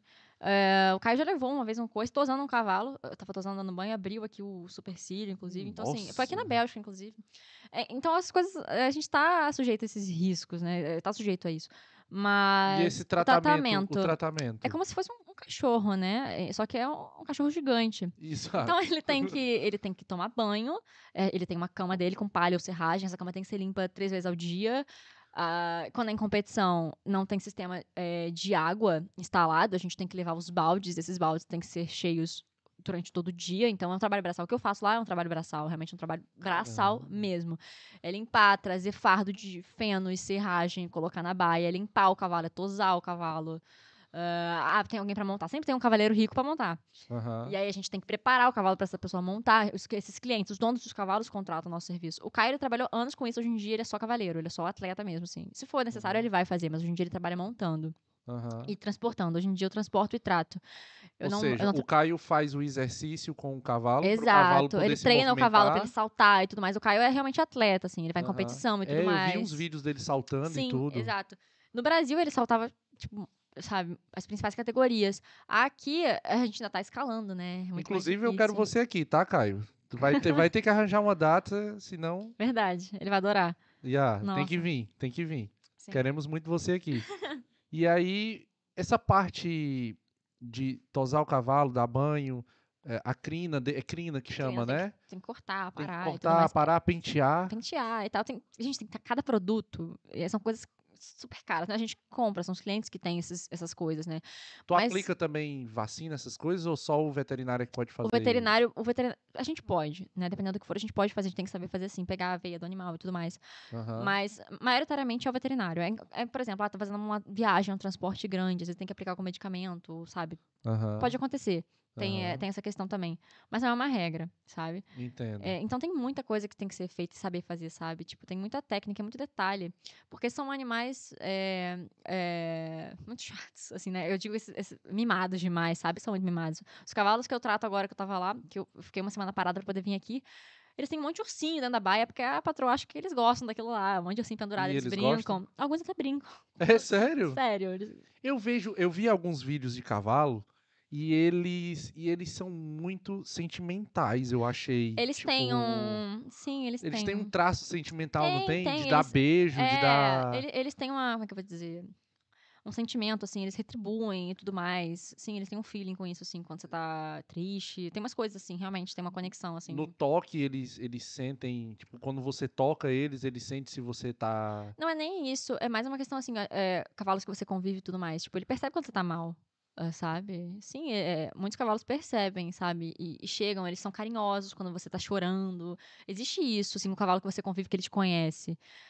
Eu, eu já vi, tipo, o cavalo fazer assim com, a- com o pescoço, com a Sim, cabeça, é, assim. sim, de- tem várias coisas. E, e eu vi Às vezes são coisas aleatórias, mas às vezes não. Às vezes ele tá só sendo animal. eu vi que tu postou umas comidas de cavalo, cenouras assim, dentro de Tem. uma água com alguma com Ah, é algum grão. mache. É, tem vários tipos de, de refeição, né? Porque, ca- cara, é um mundo. É um outro planeta. É um outro planeta. É? É um outro planeta. O, o que é esse mache? É uma mistura de, de vegetais? É, uma mistura de grãos e tudo mais. É, cara, eu não vou saber dizer exatamente o que, que é. Tá. Mas é uma parada mais leve, sabe? É uma coisa mais refrescante, até porque vai com água. Pode ser refrescante ou normalmente com água quente no frio e tudo mais. É uma Ah, coisa leve, não é uma coisa pesada e tudo mais, sabe? Aham. É uma parada Quando diferente. tu diz limpeza da baia, tu- é pegar aquele garfão, Garfão mesmo e botar no, no carrinho e ficar levando. Três vezes por Caramba. dia de cada baia. Eu cuido de quatro. Meu último trabalho agora que eu tô fazendo é quatro cavalos. Três, três- tem que limpar três vezes por dia. Tem que limpar os cavalos e tudo mais. É muita coisa. Tem que caminhar os cavalos 15 minutos por dia. Monta também, né? Monto também, monto, mas eu não tô fazendo esse serviço agora. Eu amo Até montar. porque só tem. Tu disse que. Tu disse em off, eu acho que tu disse em off que tu tá, tá com um primo. A gente tem um, é, é, um primo que veio morar com a gente, mas ele também é funcionário da empresa. A gente tem outros funcionários também, Aham. sabe? E cada funcionário tá com Ah. uma pessoa, cada funcionário tá com um cliente. E, ah, então, Ou seja, você só Exato, a gente só mão de distribui, obra. exatamente. A gente, eles com três meses, no mínimo, fazendo um, a gente prepara eles para eles terem a nossa identidade, a identidade da empresa. Aham. E aí, depois desses três meses, a gente começa a mandar eles para os clientes que a gente acha que vai ser possível para que ele possa trabalhar e tudo mais. Ah, três meses dá para esse daqui, ok, ele vai para essa pessoa aqui, é um trabalho fácil e tudo mais, a gente vai envia. E vai enviando. E eles vão carregando a nossa identidade, Tem entendeu? que ser brasileiro, tem que ser. Não, não. E onde, é, e onde é que tu abre essas vagas? É conhecendo a pessoa ou, Ou- tu abre em A LinkedIn? empresa é nova, né? A empresa acabou de ser aberta, né? A empresa ah, foi aberta agora em outubro Bom, mas Acabou de começar. Então a gente trouxe o primo do Caio, a gente fez uma entrevista e tudo mais. Realmente foi, sabe, a Aham. proposta. É, uma outra pessoa que acompanhava o Caio, porque o Caio tem muitos fãs, assim, né, no Brasil, que acompanham, é, sim, o, o desempenho dele e tudo mais, o trabalho dele. bacana. Então, é, então muitas pessoas contactam, me deixa eu ir, por favor, me dá, uma, me dá uma oportunidade, não sei o quê. Então, hoje em dia a gente tem isso, essa rede de pessoas que chegam até a gente e pedem pra trabalhar. Legal. Sabe? A gente tem muito isso hoje em dia. Então, legal. como acabou de começar, né, a gente tá, tá caminhando, sabe? Mas é, a maioria das propostas são assim, pessoas vêm e falam, por favor, eu quero um trabalho e tal, não sei o quê. Então tá aí o caminho. Enche o saco da Manu lá no Instagram dela. Mas é tudo muito, é, é tudo muito novo, sabe? A gente tá... Tô brincando, viu, pessoal? Não ainda. enche o saco dela, não. É do Caio. Eu sou gerente, tem que ser o meu saco mesmo. Ah, é, então é o dela. Deixa o Caio falando muita coisa já. Yeah. Aí, vamos abrir para as perguntas? Vamos? Vamos? Brandon, é, te peguei de surpresa, né, cara? Tu tava. Não, não, não, estava a organizar as perguntas. Mo, traz, traz água. Ou, ou tu quer- tu- vamos, Pode- vamos, tomar um vinho, bora. Pode ser um pouquinho, se quiser Sim? depois mais coca também, Ó, vamos, é, vamos, traz o vinho, traz uma tacinha de vinho pra ela. Eu ó, Dona Alessandra, eu prometo que é só uma tacinha, pouco, viu? Eu- ela já me contou Sim. aqui que gosta muito de vinho, então eu vou dar só um pouquinho. Não. Vou controlar aqui, não se preocupe, tá? E aí a gente, vamos abrir aqui para as perguntas, já tá sim, pronto? sim, sim, já, já. Sim. Temos perguntas? Temos, temos. Ai, Boa. Deus, tô desesperada. Então vamos lá. Olha, Ele vamos- vai dizer de quem é a pergunta. Ok. Vamos começar já aqui com As o- cinco com da o minha Raul. mãe.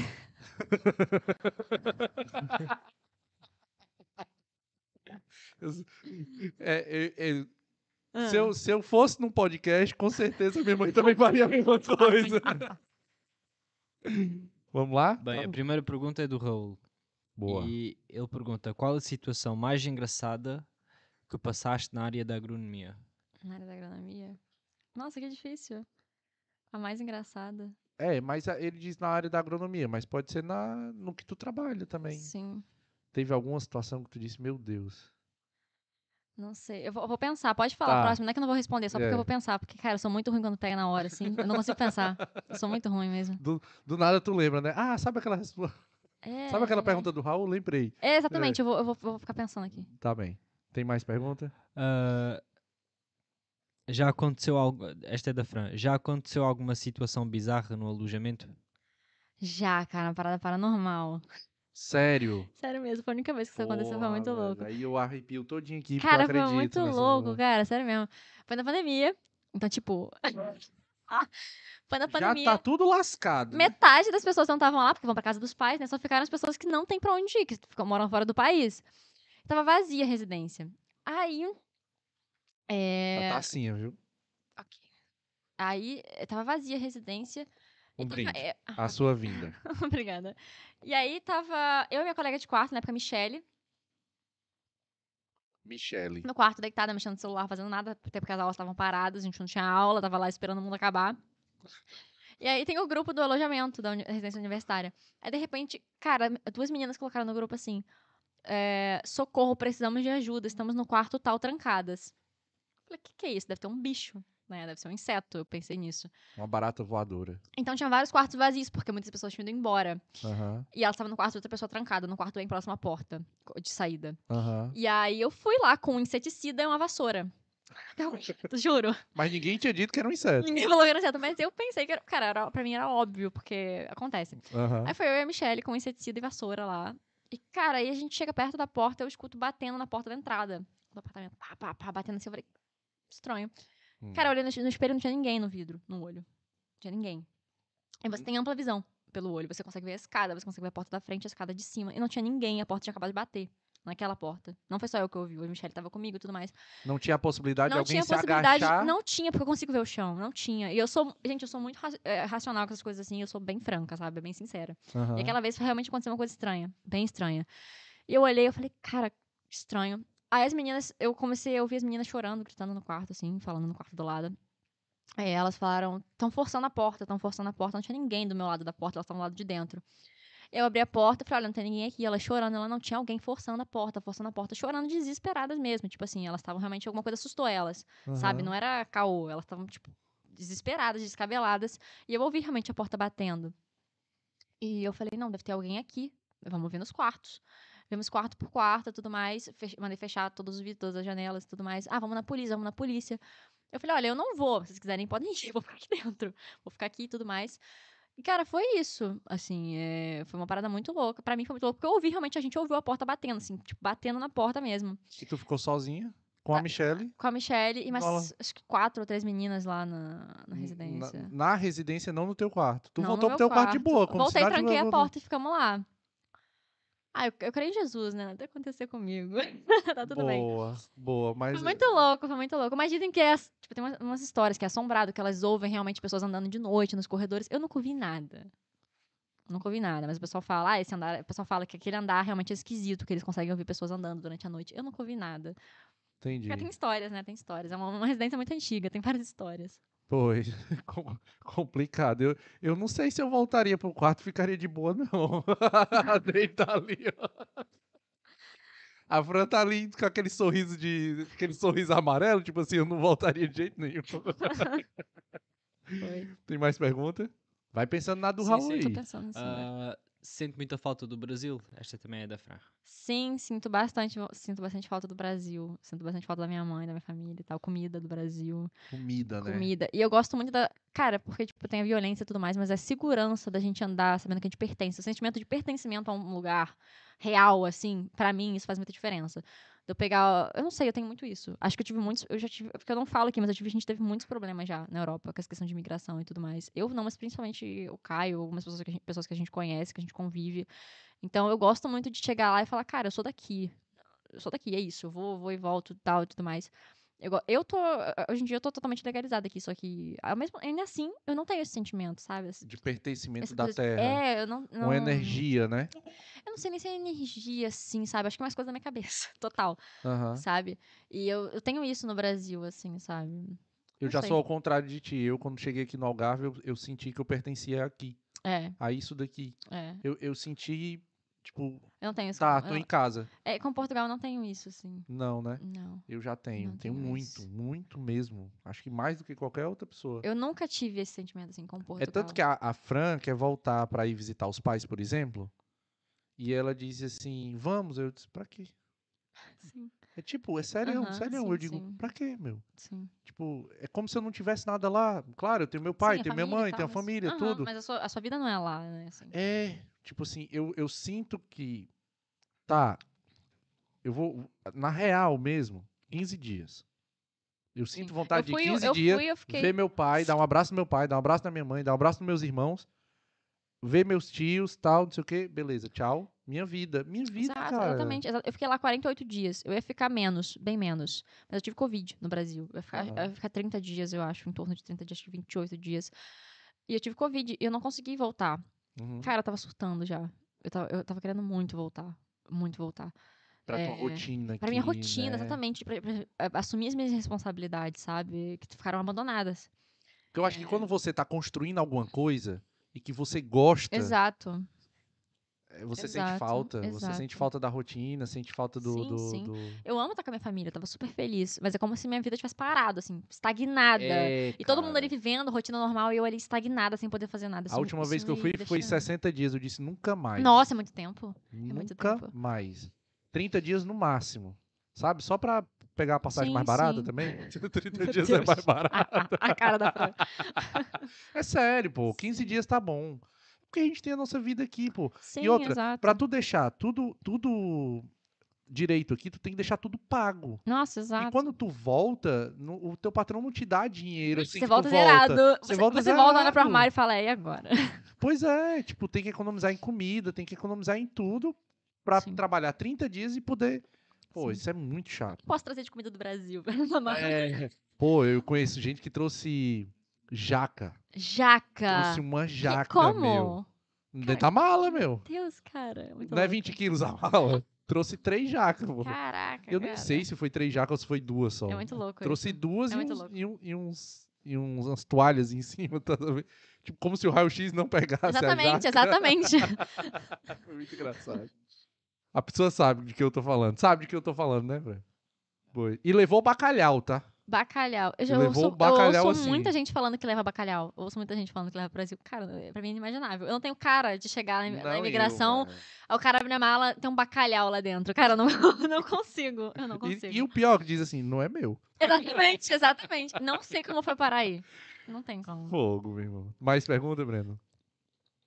Ah, a Mamis Gamer perguntou Ah, se Paula. o seu futuro é em Portugal, Bélgica ou Brasil, mas eu acho que não deve ser Bélgica, acho que é Holanda, não é? Yeah, yeah. Sim, a Holanda. É, é ali naquela fronteira, ali entre os dois. A gente tem construído nossa vida lá, né? Assim, eu. Tu acha que teu futuro é lá, mesmo Sim. tendo esse Eu sempre sentimento de me- pertencimento ao Brasil? Não, meu sentimento de pertencimento não digo que seja o Brasil, mas não é Portugal. Sabe? Ah, É, Portugal, Brasil eu tenho isso em questão, eu digo, da liberdade de eu, de eu me sentir é, é, cidadã pertencente a um povo, sabe? Agora, assim, pra construir a minha vida e tudo mais. É, eu não tenho vontade de voltar pro Brasil pra isso, assim, sabe? aham. É, penso na minha família e tudo mais. Mas a gente tem construído a nossa vida lá, né? Ho- Holanda, Bélgica e tudo mais. A gente tem visto casa e tudo mais. É, e eu tenho muita perspectiva de futuro, assim, com o Caio e tudo mais. Gente, meu sonho é cons- construir minha família. É meu sonho. Eu sempre tive uma família, assim, que ainda não desestruturada, né? Eu cresci num lar é, não, desestruturado. E o meu sonho é ter a minha família, construir a minha família. Não tenho pressa pra isso, mas é o meu sonho. Então, cara, tipo. Eu tenho, eh, eu tenho essa noção de que eu tenho que correr atrás disso, sabe? Óbvio, às vezes bate uma depressão absurda. Eu tenho 21 anos. Eu tô nessa loucura desde antes dos 18, né? Então, é, é muito, é tudo muito rápido. Intenso, né? É muito intenso. As coisas, cara, virou uma chave muito rápida na minha vida, sabe? Até um ano e meio atrás eu era só uma universitária louca que tava em Portugal fazendo vídeos pro YouTube aleatório. De repente a gente tem uma empresa e muita, sabe, é muita burocracia, muita. Cara, virou um mundo de cabeça pra baixo, sabe? Tem pessoas, tem funcionários que dependem totalmente da gente, sabe? As pessoas são estrangeiras, então elas, cara, dependem muito da gente. A documentação a gente que tá fazendo é tudo que, tudo que a gente. É a empresa que tá resolvendo, né? Porque a pessoa vem pra cá e trabalha com a gente. E, cara, virou uma chave absurda, assim, sabe? É, lidar com cliente, e cobrança, e, cara, fatura. Eu fiquei tipo, meu Deus, cara. planejamento de vocês, existe um ano sabático? Não, por enquanto não. Mas vocês deviam planejar, sim, sabia? Sim, Tirar um ano sabático sim. pra vocês poderem renovar as energias Claro, poder continuar sim. mais sete anos, sim, por exemplo. exato. Tô falando sete anos porque normalmente são sete anos, né? Uhum. Que é- eu entendo sete anos como um ciclo. Uhum. Ciclo de células, ciclo de vida, Sim, ciclo sim. De, de, de descanso, de renovação de energia, Aham, chakra, o sim. que você quiser falar. Mas eu, eu, eu acho, acho interessante, sabe? A gente tá chegando nesses sete anos, eu e Fran, Legal. né? São seis anos já aqui, seis anos, né? Seis anos já aqui. E talvez venha um pouco mais cedo, um pouco mais tarde, não sei, a gente está planejando ainda. Mas é importante descansar, É muito, é importante muito. rever. Por mais que você tenha esses compromissos todos, mas eu vejo, eu vejo pelo que você me contou, tipo, na empresa de vocês, do mesmo jeito que vocês treinaram alguém para deixar lá, vocês também podem deixar uma pessoa Exato, exatamente. A gente já pensa empresa. nisso. A gente já tem uma pessoa em mente, a gente pensa muito nisso. Porque é muita loucura. Sério, não parece, as pessoas não têm a menor noção. Mas alguns amigos mais velhos que eu tenho, tipo, real, bem mais velhos aqui, é, quando eu um tempo que eu frequentei a casa deles e tudo mais, cara, eles não aguentaram uma semana. Eu falei, mano, eu não aguento ouvir a sua rotina. Porque eu não paro um minuto no, telemo- no tele- no telefone, no telemóvel. E, por exemplo, amanhã, acho que amanhã eu vou pra Lisboa. Depois eu vou pra Porto. Tipo, as pessoas não têm a menor noção da correria que é. Tipo assim, é muito louco, cara. É, muito, é muita loucura, sabe? É, virou de cabeça pra baixo. A minha vida virou de cabeça pra baixo. E ainda tem o fuso, né? Ainda tem o fuso. Que o lá é o quê? Em relação a Portugal, é duas horas mais? É uma só. É uma, uma, só. uma a mais. É uma mais. É. Mas é, é muito louco, porque a gente tem a, advogado na Bélgica, a gente tem advogado em Portugal, a gente tem advogado no Brasil, a gente tem contador em Portugal, a empresa sede em Portugal, aí tem os veículos, que agora a gente tem veículo da empresa. E, cara, tipo, as coisas foram assim, e é muita coisa. E, E, eu. necessário. E é necessário, exatamente. Aí pensa em uniforme, não sei o quê. E, cara, tipo, fora a questão burocrática, que é absurda, sabe? Uma questão de. O cabeça pra advogado chega pra ti e diz assim, tem que fazer isso, tu não, tu, mas por quê? não, e, e quando e problema com o cliente? Cara, problema quando chega problema com o cliente, de pagamentos, coisas assim. Cara, é fritar todos os neurônios, sabe? Tipo, é muito louco, é muito louco, sabe? É muito louco. É inimaginável. É inimaginável. As pessoas não têm a menor noção. Eu não tinha a menor noção, sabe? Nenhuma, nenhuma. Então, minha vida. E se tivesse, não tinha feito, né? Cara, nem sei. É, é, é por bom aí. não ter. Exatamente, é bom não ter. É bom, às vezes, não ter a noção É e ir aprendendo. Eu fui porque pega, eu fui pega de surpresa, eu, e- eu e o Caio. Eu acho que o Caio estava mais preparado para isso. Ele migrou, suporte, ele né? rodou muito tempo perto dessas pessoas, chegando, por, sabe, co- comendo pelas bordas e tal. Eu, eu não, eu- aquela, aquela coisa falou, como é que você foi chegar na Bélgica e tal, como é que, foi- houve uma proposta? Não, foi aquilo que eu te falei, é, há- um pouco antes. Eu, é, até dezembro, eu ia dezembro só fazer um freelance de um mês e ia voltar para minha faculdade. Eu não voltei e tô até agora nessa situação. Por quê? Porque tem muita gente, tem muito cliente, não tem mão de obra. É, Manu, a gerente vai ter que entrar no jogo, vambora. E, cara, eu, eu pirou o cabeção, sabe? Pirou o cabeção mesmo, assim. Eu fiquei... Eu, foi um choque de realidade bem grande, porque foi um trabalho muito intenso. Foi um trabalho muito intenso, assim. E, é, e só eu e o Caio juntos, é, é, um, é um relacionamento, é um casal. Cara, trabalho, a gente é sócio e tudo mais. É difícil demais. É muita responsabilidade. A gente vai fazer quase seis anos juntos. Não é tanto tempo, é um casal novo, um casal jovem, sem, sa- sabe, sem muita experiência. Nossa, a gente teve muito. Teve tem que muito separar, problema. né? Como vocês trabalham junto, moram junto. Sim, ó, é tudo quase junto. impossível. É quase impossível. E hoje em dia a gente optou por isso, a gente tá convivendo com nossos funcionários. Eu entro, São- eu entro de TPM junto com a minha mulher. Exato. Ela tá, ela, tá, ela tá chateada com uma coisa, eu, eu, tam- eu não sei porque eu estou com raiva da vida. Eu olho pra ela e digo assim, tá de TPM? Ela estou, ai, por isso, eu por também isso. tô, meu irmão. A gente já ciclou junto. Exato, é por aí. é por aí. Tem mais pergunta, Breno? Temos sim. Ah, a Neide Silva perguntou como foi o teu pedido de noivado. Como foi meu pedido de noivado? Foi na Disney. Ah, Quê? Foi na Disney. Pois é, peraí. No teu Instagram tem várias rodagens aí. Tu foste aos Estados Unidos. Eu amo viajar. Foste ao. ah, tem, tem- Eu amo viajar. Tens sim. que pegar o contato da Nádia, da Nádia dos Santos. Ela também ama viajar. Onde eu vejo o Instagram dela, eu.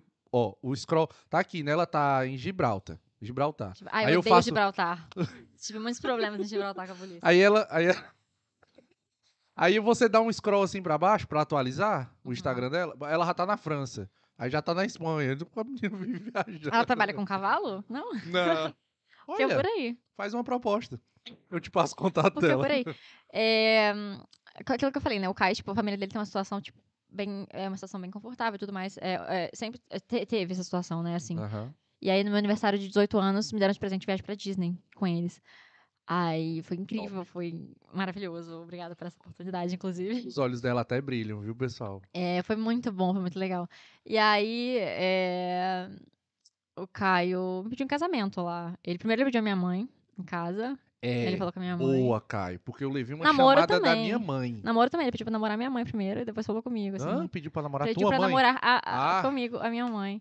Putz. É, não. Calma lá. Calma, Não. Caio. E aí, não. É, muita gente não deve ter nem noção dessas histórias, sabe? Eu não, não Mas falo é bom- assim. é bom por Exato, é isso. bom por isso. E aí ele foi falar com a minha mãe, só que acho que minha mãe não achou que ele fosse pedir tão cedo. Ninguém pensava assim. Ah, ele não falou, tipo, ó, Ah, eu vou pedir na Disney. vou- Não, ele só falou e tal que ele queria Posso fazer pedir isso. e É, tal? posso. Você acha mais. que é legal? É, sim. É, Ela tem minha bênção, meu filho, vai. Exato, ela falou assim, se você quiser aturar, mas não tem, não tem, sabe, não, não vai voltar depois. Ela Aí, falou pra ele e história tal. boa sobre isso. E aí, é, Mas conta. Aí ele Depois você foi lá, conta. assim, ah, ele foi lá. aí e cara, eu sou uma pessoa FBI, sabe? Cara, não tem nada que o Caio faça que eu não saiba. Sério. Ih, Então, é, eu, não, eu não descobri isso. Ele comprou aliança, escolheu, sabe? Tipo, Ah, é? tempo pesquisando. E eu não descobri, cara. Não sei como até hoje.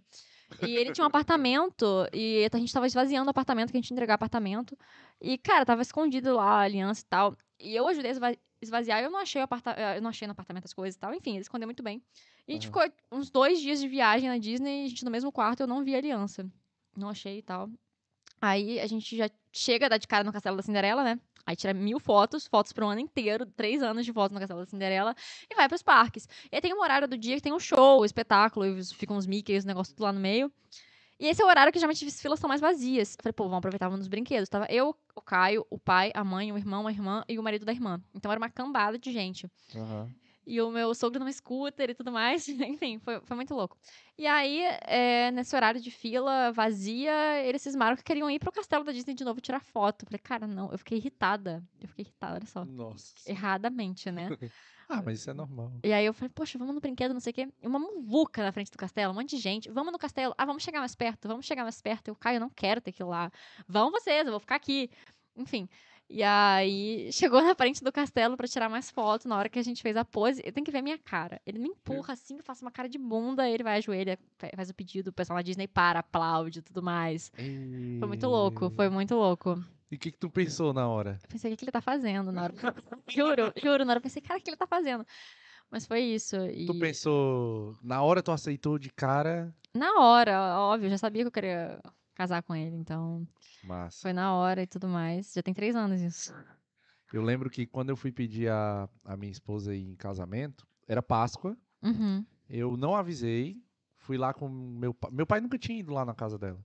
Aí levei meu pai, levei meu irmão. Eu não sei se meu irmão foi. Acho que ele não foi porque ele tem vários, vários jobs, né? Não foi, né? Foi não. E aí levei meu pai, levei minha mãe. Aí, tipo, fui pedir, fui pedir ela. Disse, olha, quer casar comigo, né? E aí ela. A minha mãe disse, não. Aí eu disse, hã? Ela, você primeiro pede o pai dela. Se pode. O Caio pulou essa parte. pois. É. Hum. Aí. Ai, gente, eu, eu tenho. Às vezes falam que eu tenho um humor fúnebre. Cara, as pessoas não me entendem. Mas é porque, gente, se eu tenho. Se eu tô bem em falar sobre isso, Não sei se- desencana. eu não sei se eu rio. porque a Desencana, gente tá se tudo conheceu bem. faz pouco Sim, tempo. é, mas eu sou Mas assim. minha vontade é de rir. Mas pode rir, eu sou assim. É Beleza. pra ser, sabe, se eu, se eu falo sobre isso é porque eu tô de boa. Ótimo, eu gosto disso. E aí eu falei, e aí eu falei, seu Francisco, então, posso casar com ela? Aí ele olhou pra mim, é o jeito, né, mestre? Aí eu disse, é, eu acho que isso é um sim. Aí voltei pra- ok, é. E teve um dia que eu cheguei pra ele e disse assim, brincando, eu cheguei pra ele, seu Francisco, pelo amor de Deus, vou, vou devolver a Fran aqui porque come demais. Aí ele, devolva, tem lugar pra ela aqui. Com certeza, pode devolver. Agora? Aí eu disse, toma, abestado, vai de novo. Tipo assim, tá, tá vendo? Aham. E assim, cara, muito queridos, muito Legal. queridos, muito Os queridos. meus sogros também são sogros muito legais. Eu são- amo eles. São família. Yeah. Tem mais pergunta, Breno? Não tá, não tá saindo o teu som. Não, não. Zero. Aí agora? Ah, temos. Ah, mas já ah, fizemos boa. as 5. Mas, eh, mas é interessante? Epá. Epá. Cara, eu não consegui pensar na do Raul, tô chateada. Qual era a pergunta do Raul? Alguma coisa engraçada, mais engraçada que aconteceu na agronomia. yeah. Ah, nas tuas plantações. Pois, porque essa Nunca ficou- apanhaste um essa ficou susto. por responder, não é? Nunca A primeira. apanhaste um susto é, nas cara, eu plantações. na Não, eu não, não sei. Como era, como era teu, tua disciplina de, de Práticas. estágio? É, as práticas. Estágios, é, então, no estágio eu trabalhei numa fazenda que tinha produção de leite, também produziam milho. Eu Aham. acompanhava o dia a dia, né? Eu fazia tudo. Cara, eu fazia tudo. Tu fazia tudo porque tu queria ou porque tu era Porque- obrigada? Não, não, não teve uma obrigação, sabe? Eu me coloquei à disposição. Falei, olha, eu tô aqui pra estagiar, eu quero fazer tudo. Ok, vambora, faz tudo. Boa. E eu fiz tudo, sabe? E é aquilo, né? Tipo, eles começavam antes das sete e terminavam às dez. Então, e era do lado da minha casa. Então, ok, eu vou ficar aqui com eles. Comia na mesa com eles. Isso é muito raro, gente. Os belgas me colocaram na mesa pra comer com eles. Quer dormir aqui? Pode dormir. Eu morava na casa do lado. Os filhos dele passavam horas na minha casa, lanchando comigo, vendo filme comigo, com o Caio. Isso não é nada natural. No Brasil, um casal não vai deixar os dois filhos pequenos, crianças, ficarem na casa do, sabe? Isso é muito Sim. raro. E lá eles falam, não, total liberdade, a gente confia tudo mais. Família, confiança Aham. enfim, maravilhosos, amo muito eles. É, a, a, eu acho que a Amber tá assistindo. Amber, I love you, really. You are amazing. Ela só fala inglês. e, é, Tranquilo. enfim. É, Eu só é, sei o don't to high, don't to rain. Entendeu? Ou seja, não sei nada. Eu fico cada vez mais burro cada vez que dizes isso. O Brandon é inglês. Ele é inglês? É, ele é Não é inglês. portuga? Ah, não, pois é, todo mundo pensa que ele é portuga, mas não é, ele é Eu ouço inglês. falando português, também é portuga. Ah, não, ele é inglês. É de, de Bri- Bri- Bristol. Preston. Não Preston. tenho a menor ideia. Preston. É, fica ao pé de Manchester. Yeah. Ele é inglês. Todo mundo pensa que ele é português, mas ele não é português. É porque ele já vive há muito tempo aqui, né, Breno? 20 anos quase. 20 anos. E, e pronto, quando você socializa só com a Sim, maioria você com português, um você português, vira um, é. um português, né? Mas é isso. Temos, quer dizer, na questão da agronomia, tu não tem Cara, não lembro. Porque assim, é, eu mais estagiei, mas o trabalho direto, eu, eh, eu sozinha, assim, eu quase não tive, até porque eu não consegui me formar, Aham, né? Então foi mais no estágio tudo mais, lógico, saídas de campo, tiveram várias, né? Vários trabalhos, projetos. Mas nada muito engraçado, não, cara, real. entendi. Infelizmente. A gente costuma terminar o papo pedindo ao convidado, se ele puder, Uhum. é, passar umas dicas de Ok. como, por exemplo, o convidado aqui ele trabalha com coisa X. Como é que se inicia nessa, nessa profissão, entendeu? Uhum. No teu caso, quais dicas tu daria para um estudante de hoje Uhum. que quer tentar agronomia e quer sair do país também, seguir a tua trajetória, Sim. mas que ele não sofra o que você sofreu? Se ele puder hoje ter uma dica ou Sim. algumas dicas que você queira, queira dar, para que ele passe mais Ok. tranquilo. É, é, Qual pule- dica que é, como é que eu vou pule o dizer? sofrimento? É, algumas coisas desnecessárias, né? Que a gente. Quase uma mentoria. Exato, exato. Cara, pesquisa eh, e se preparar. Porque eu entendo, tem muita gente que não. Ah, não tem como, vem, mete a cara mesmo e vem.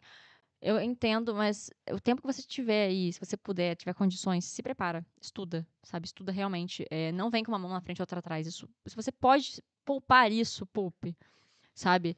Eh, e eu não sei, a maioria das pessoas que me procuram ainda vão começar a faculdade, né?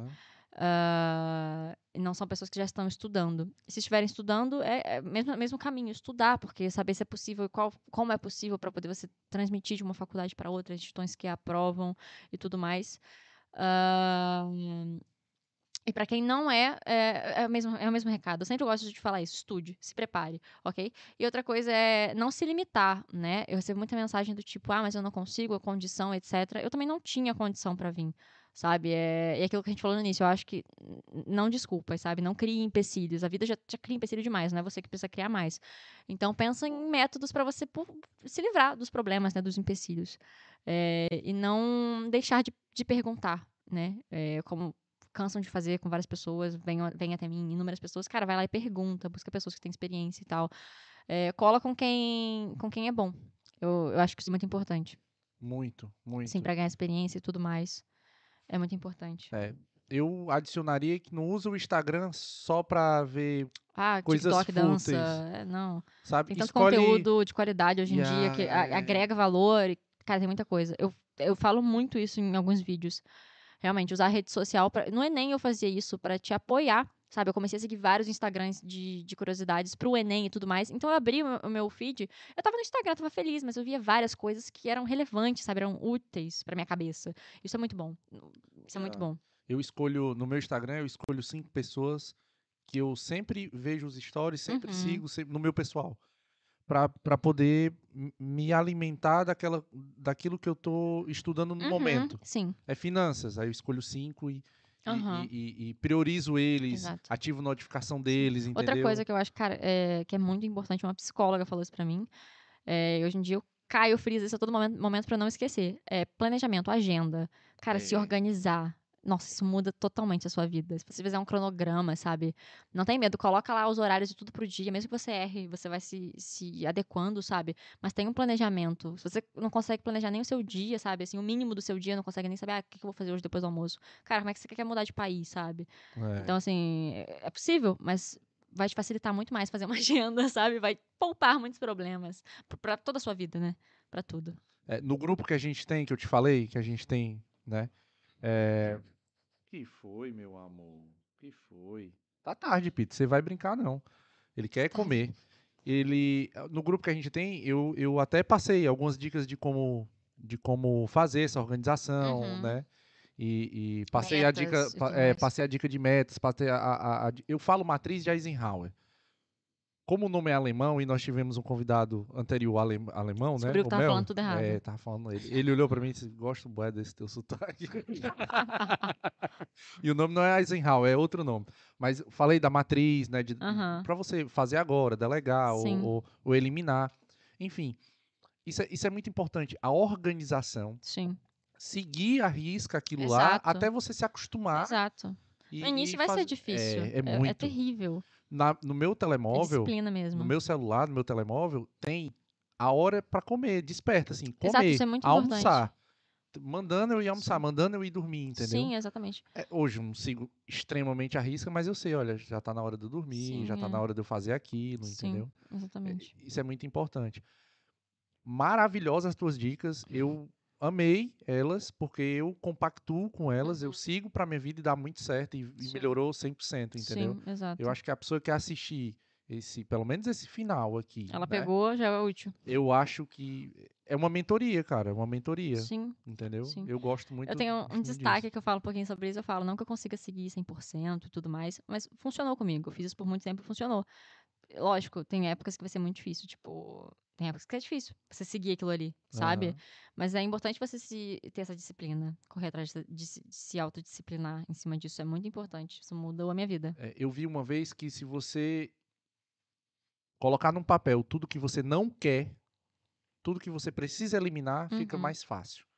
Sabe? Tipo assim, coloca num papel o que você não quer, para os seus objetivos. Qual é o objetivo? Ah, eu não sei o que é que eu quero, o que é que eu quero. Beleza, coloca. Eu não sei o que eu quero. Beleza, coloca só o que tu não quer. Uhum. O resto é o que tu pode querer, Exato. entendeu? Ah, quais são as minhas distrações? São essas aqui. Elimina. nossa, isso é super importante. Elimina, entendeu? E Mas as elimina metas, mesmo. exatamente, metas. Como é que eu posso alcançar? Não adianta nada você ter meta e você não ficar calculando, pensando como é que você pode atingir aquilo, E né? dividir as metas, né? Exato, tu já viu em essa dica também? períodos, Em né? períodos, Em períodos, daqui a tanto tempo e tal, é, curto, médio e longo prazo. Isso é, isso é muito legal, te ajuda a ter uma perspectiva de futuro, né? Tem uma ferramenta de gestão que eu falo muito, que é o PDCA, que é o Plan, Do, Check, Action, Hum. que é você planejar. A gente aprende tanta fazer- coisa aqui em off, ele falou mil palavras que eu nunca tinha ouvido, eu fiquei, hum, uhum, ok, ele, você sabe? Eu, não. É normal, a gente tá sempre aprendendo. Mas olha, é- é, essa parte do PDCA, por exemplo, se você tiver aí e quiser ter essa curiosidade, é só jogar P de pato, D de dado, C de casa, A de avião. PDCA. É uma ferramenta de gestão que te ajuda a, a planejar, entendeu? Uhum. Ah, tem mais ferramentas aí que eu gosto de aplicar aqui, por exemplo, no podcast, que eu trato isso como uma empresa. Sim, mas, é, bastante. Eu, eu, eu gostei das tuas dicas. Que bom. Manu, tuas redes sociais. Meu Instagram, arroba Emazictel, mas tá? Emazictel. Emanuele Zictel, você me encontra, dois L's, tá? No na YouTube- descrição. No YouTube é a mesma coisa. E lá no meu perfil você encontra a página da nossa empresa também. a gente fornece serviços sequestres, né? É, Serviço, servi- Serviços, Equestres. eu entendi, juro por Deus como eu entendi, serviços de sequestro. Eu disse, Pronto. Ainda não. Não, não. serviços Serviços equestres. sequestros, sim, tratamento equino, transporte, enfim. Boa. Então, Lavradas Team é a empresa, mas o meu perfil pessoal e o canal se encontra por Emanuele Zictel. Boa. É a única que existe no mundo, não é difícil. Manu, tu quer deixar mais algum recado? Não, acho que é isso. hoje é aniversário do Lima, meu padrasto. Ah, um Lima, parabéns. Lima. parabéns pra você. Eu queria dar um parabéns pra ele, dizer que eu amo muito, tá? Que eu tô com saudade. Acho que não sei quem câmera que tá, mas é isso, ok. Aquela. Isso, Lima, parabéns. E é isso, agradecer, né, a todo mundo que acompanhou a minha família e tudo mais pelo mutirão aí pra divulgar. Muito É obrigado. isso. Eu agradeço. Eu agradeço muito o convite, sério, me senti em casa de verdade. Posso voltar? Pode, você está intimada a voltar. Você não tá entendendo a situação aqui. e vem com o Caio. Venho com Caio. Vem com o Caio pra gente Venho. bater um papo nós três, Venho, vai ser incrível. tá bem? Aí vocês vêm pra cá pro sofá. Vocês dois e eu vou Super. pra aí, Super. tá bem? Você vai adorar o Caio. Vou, vou demais. Só pelo que você me contou em off aqui, vou adorar demais ele. Manu, muito obrigado. Eu que agradeço. A gente fica por aqui. Lembrando, galera, se inscreva no canal, curta, compartilhe, ah, dá uma ajuda aí, patrocina, arranja uns patrocinadores aí pra gente, a gente tá precisando. Então faz tua doação aqui no QR Code. É aqui, né, Breno? QR Code. Aqui? Aqui? É? Pronto, faz a doação aí no QR Code pra gente, beleza? E tamo junto. É, acho que é isso. Valeu. Vê, não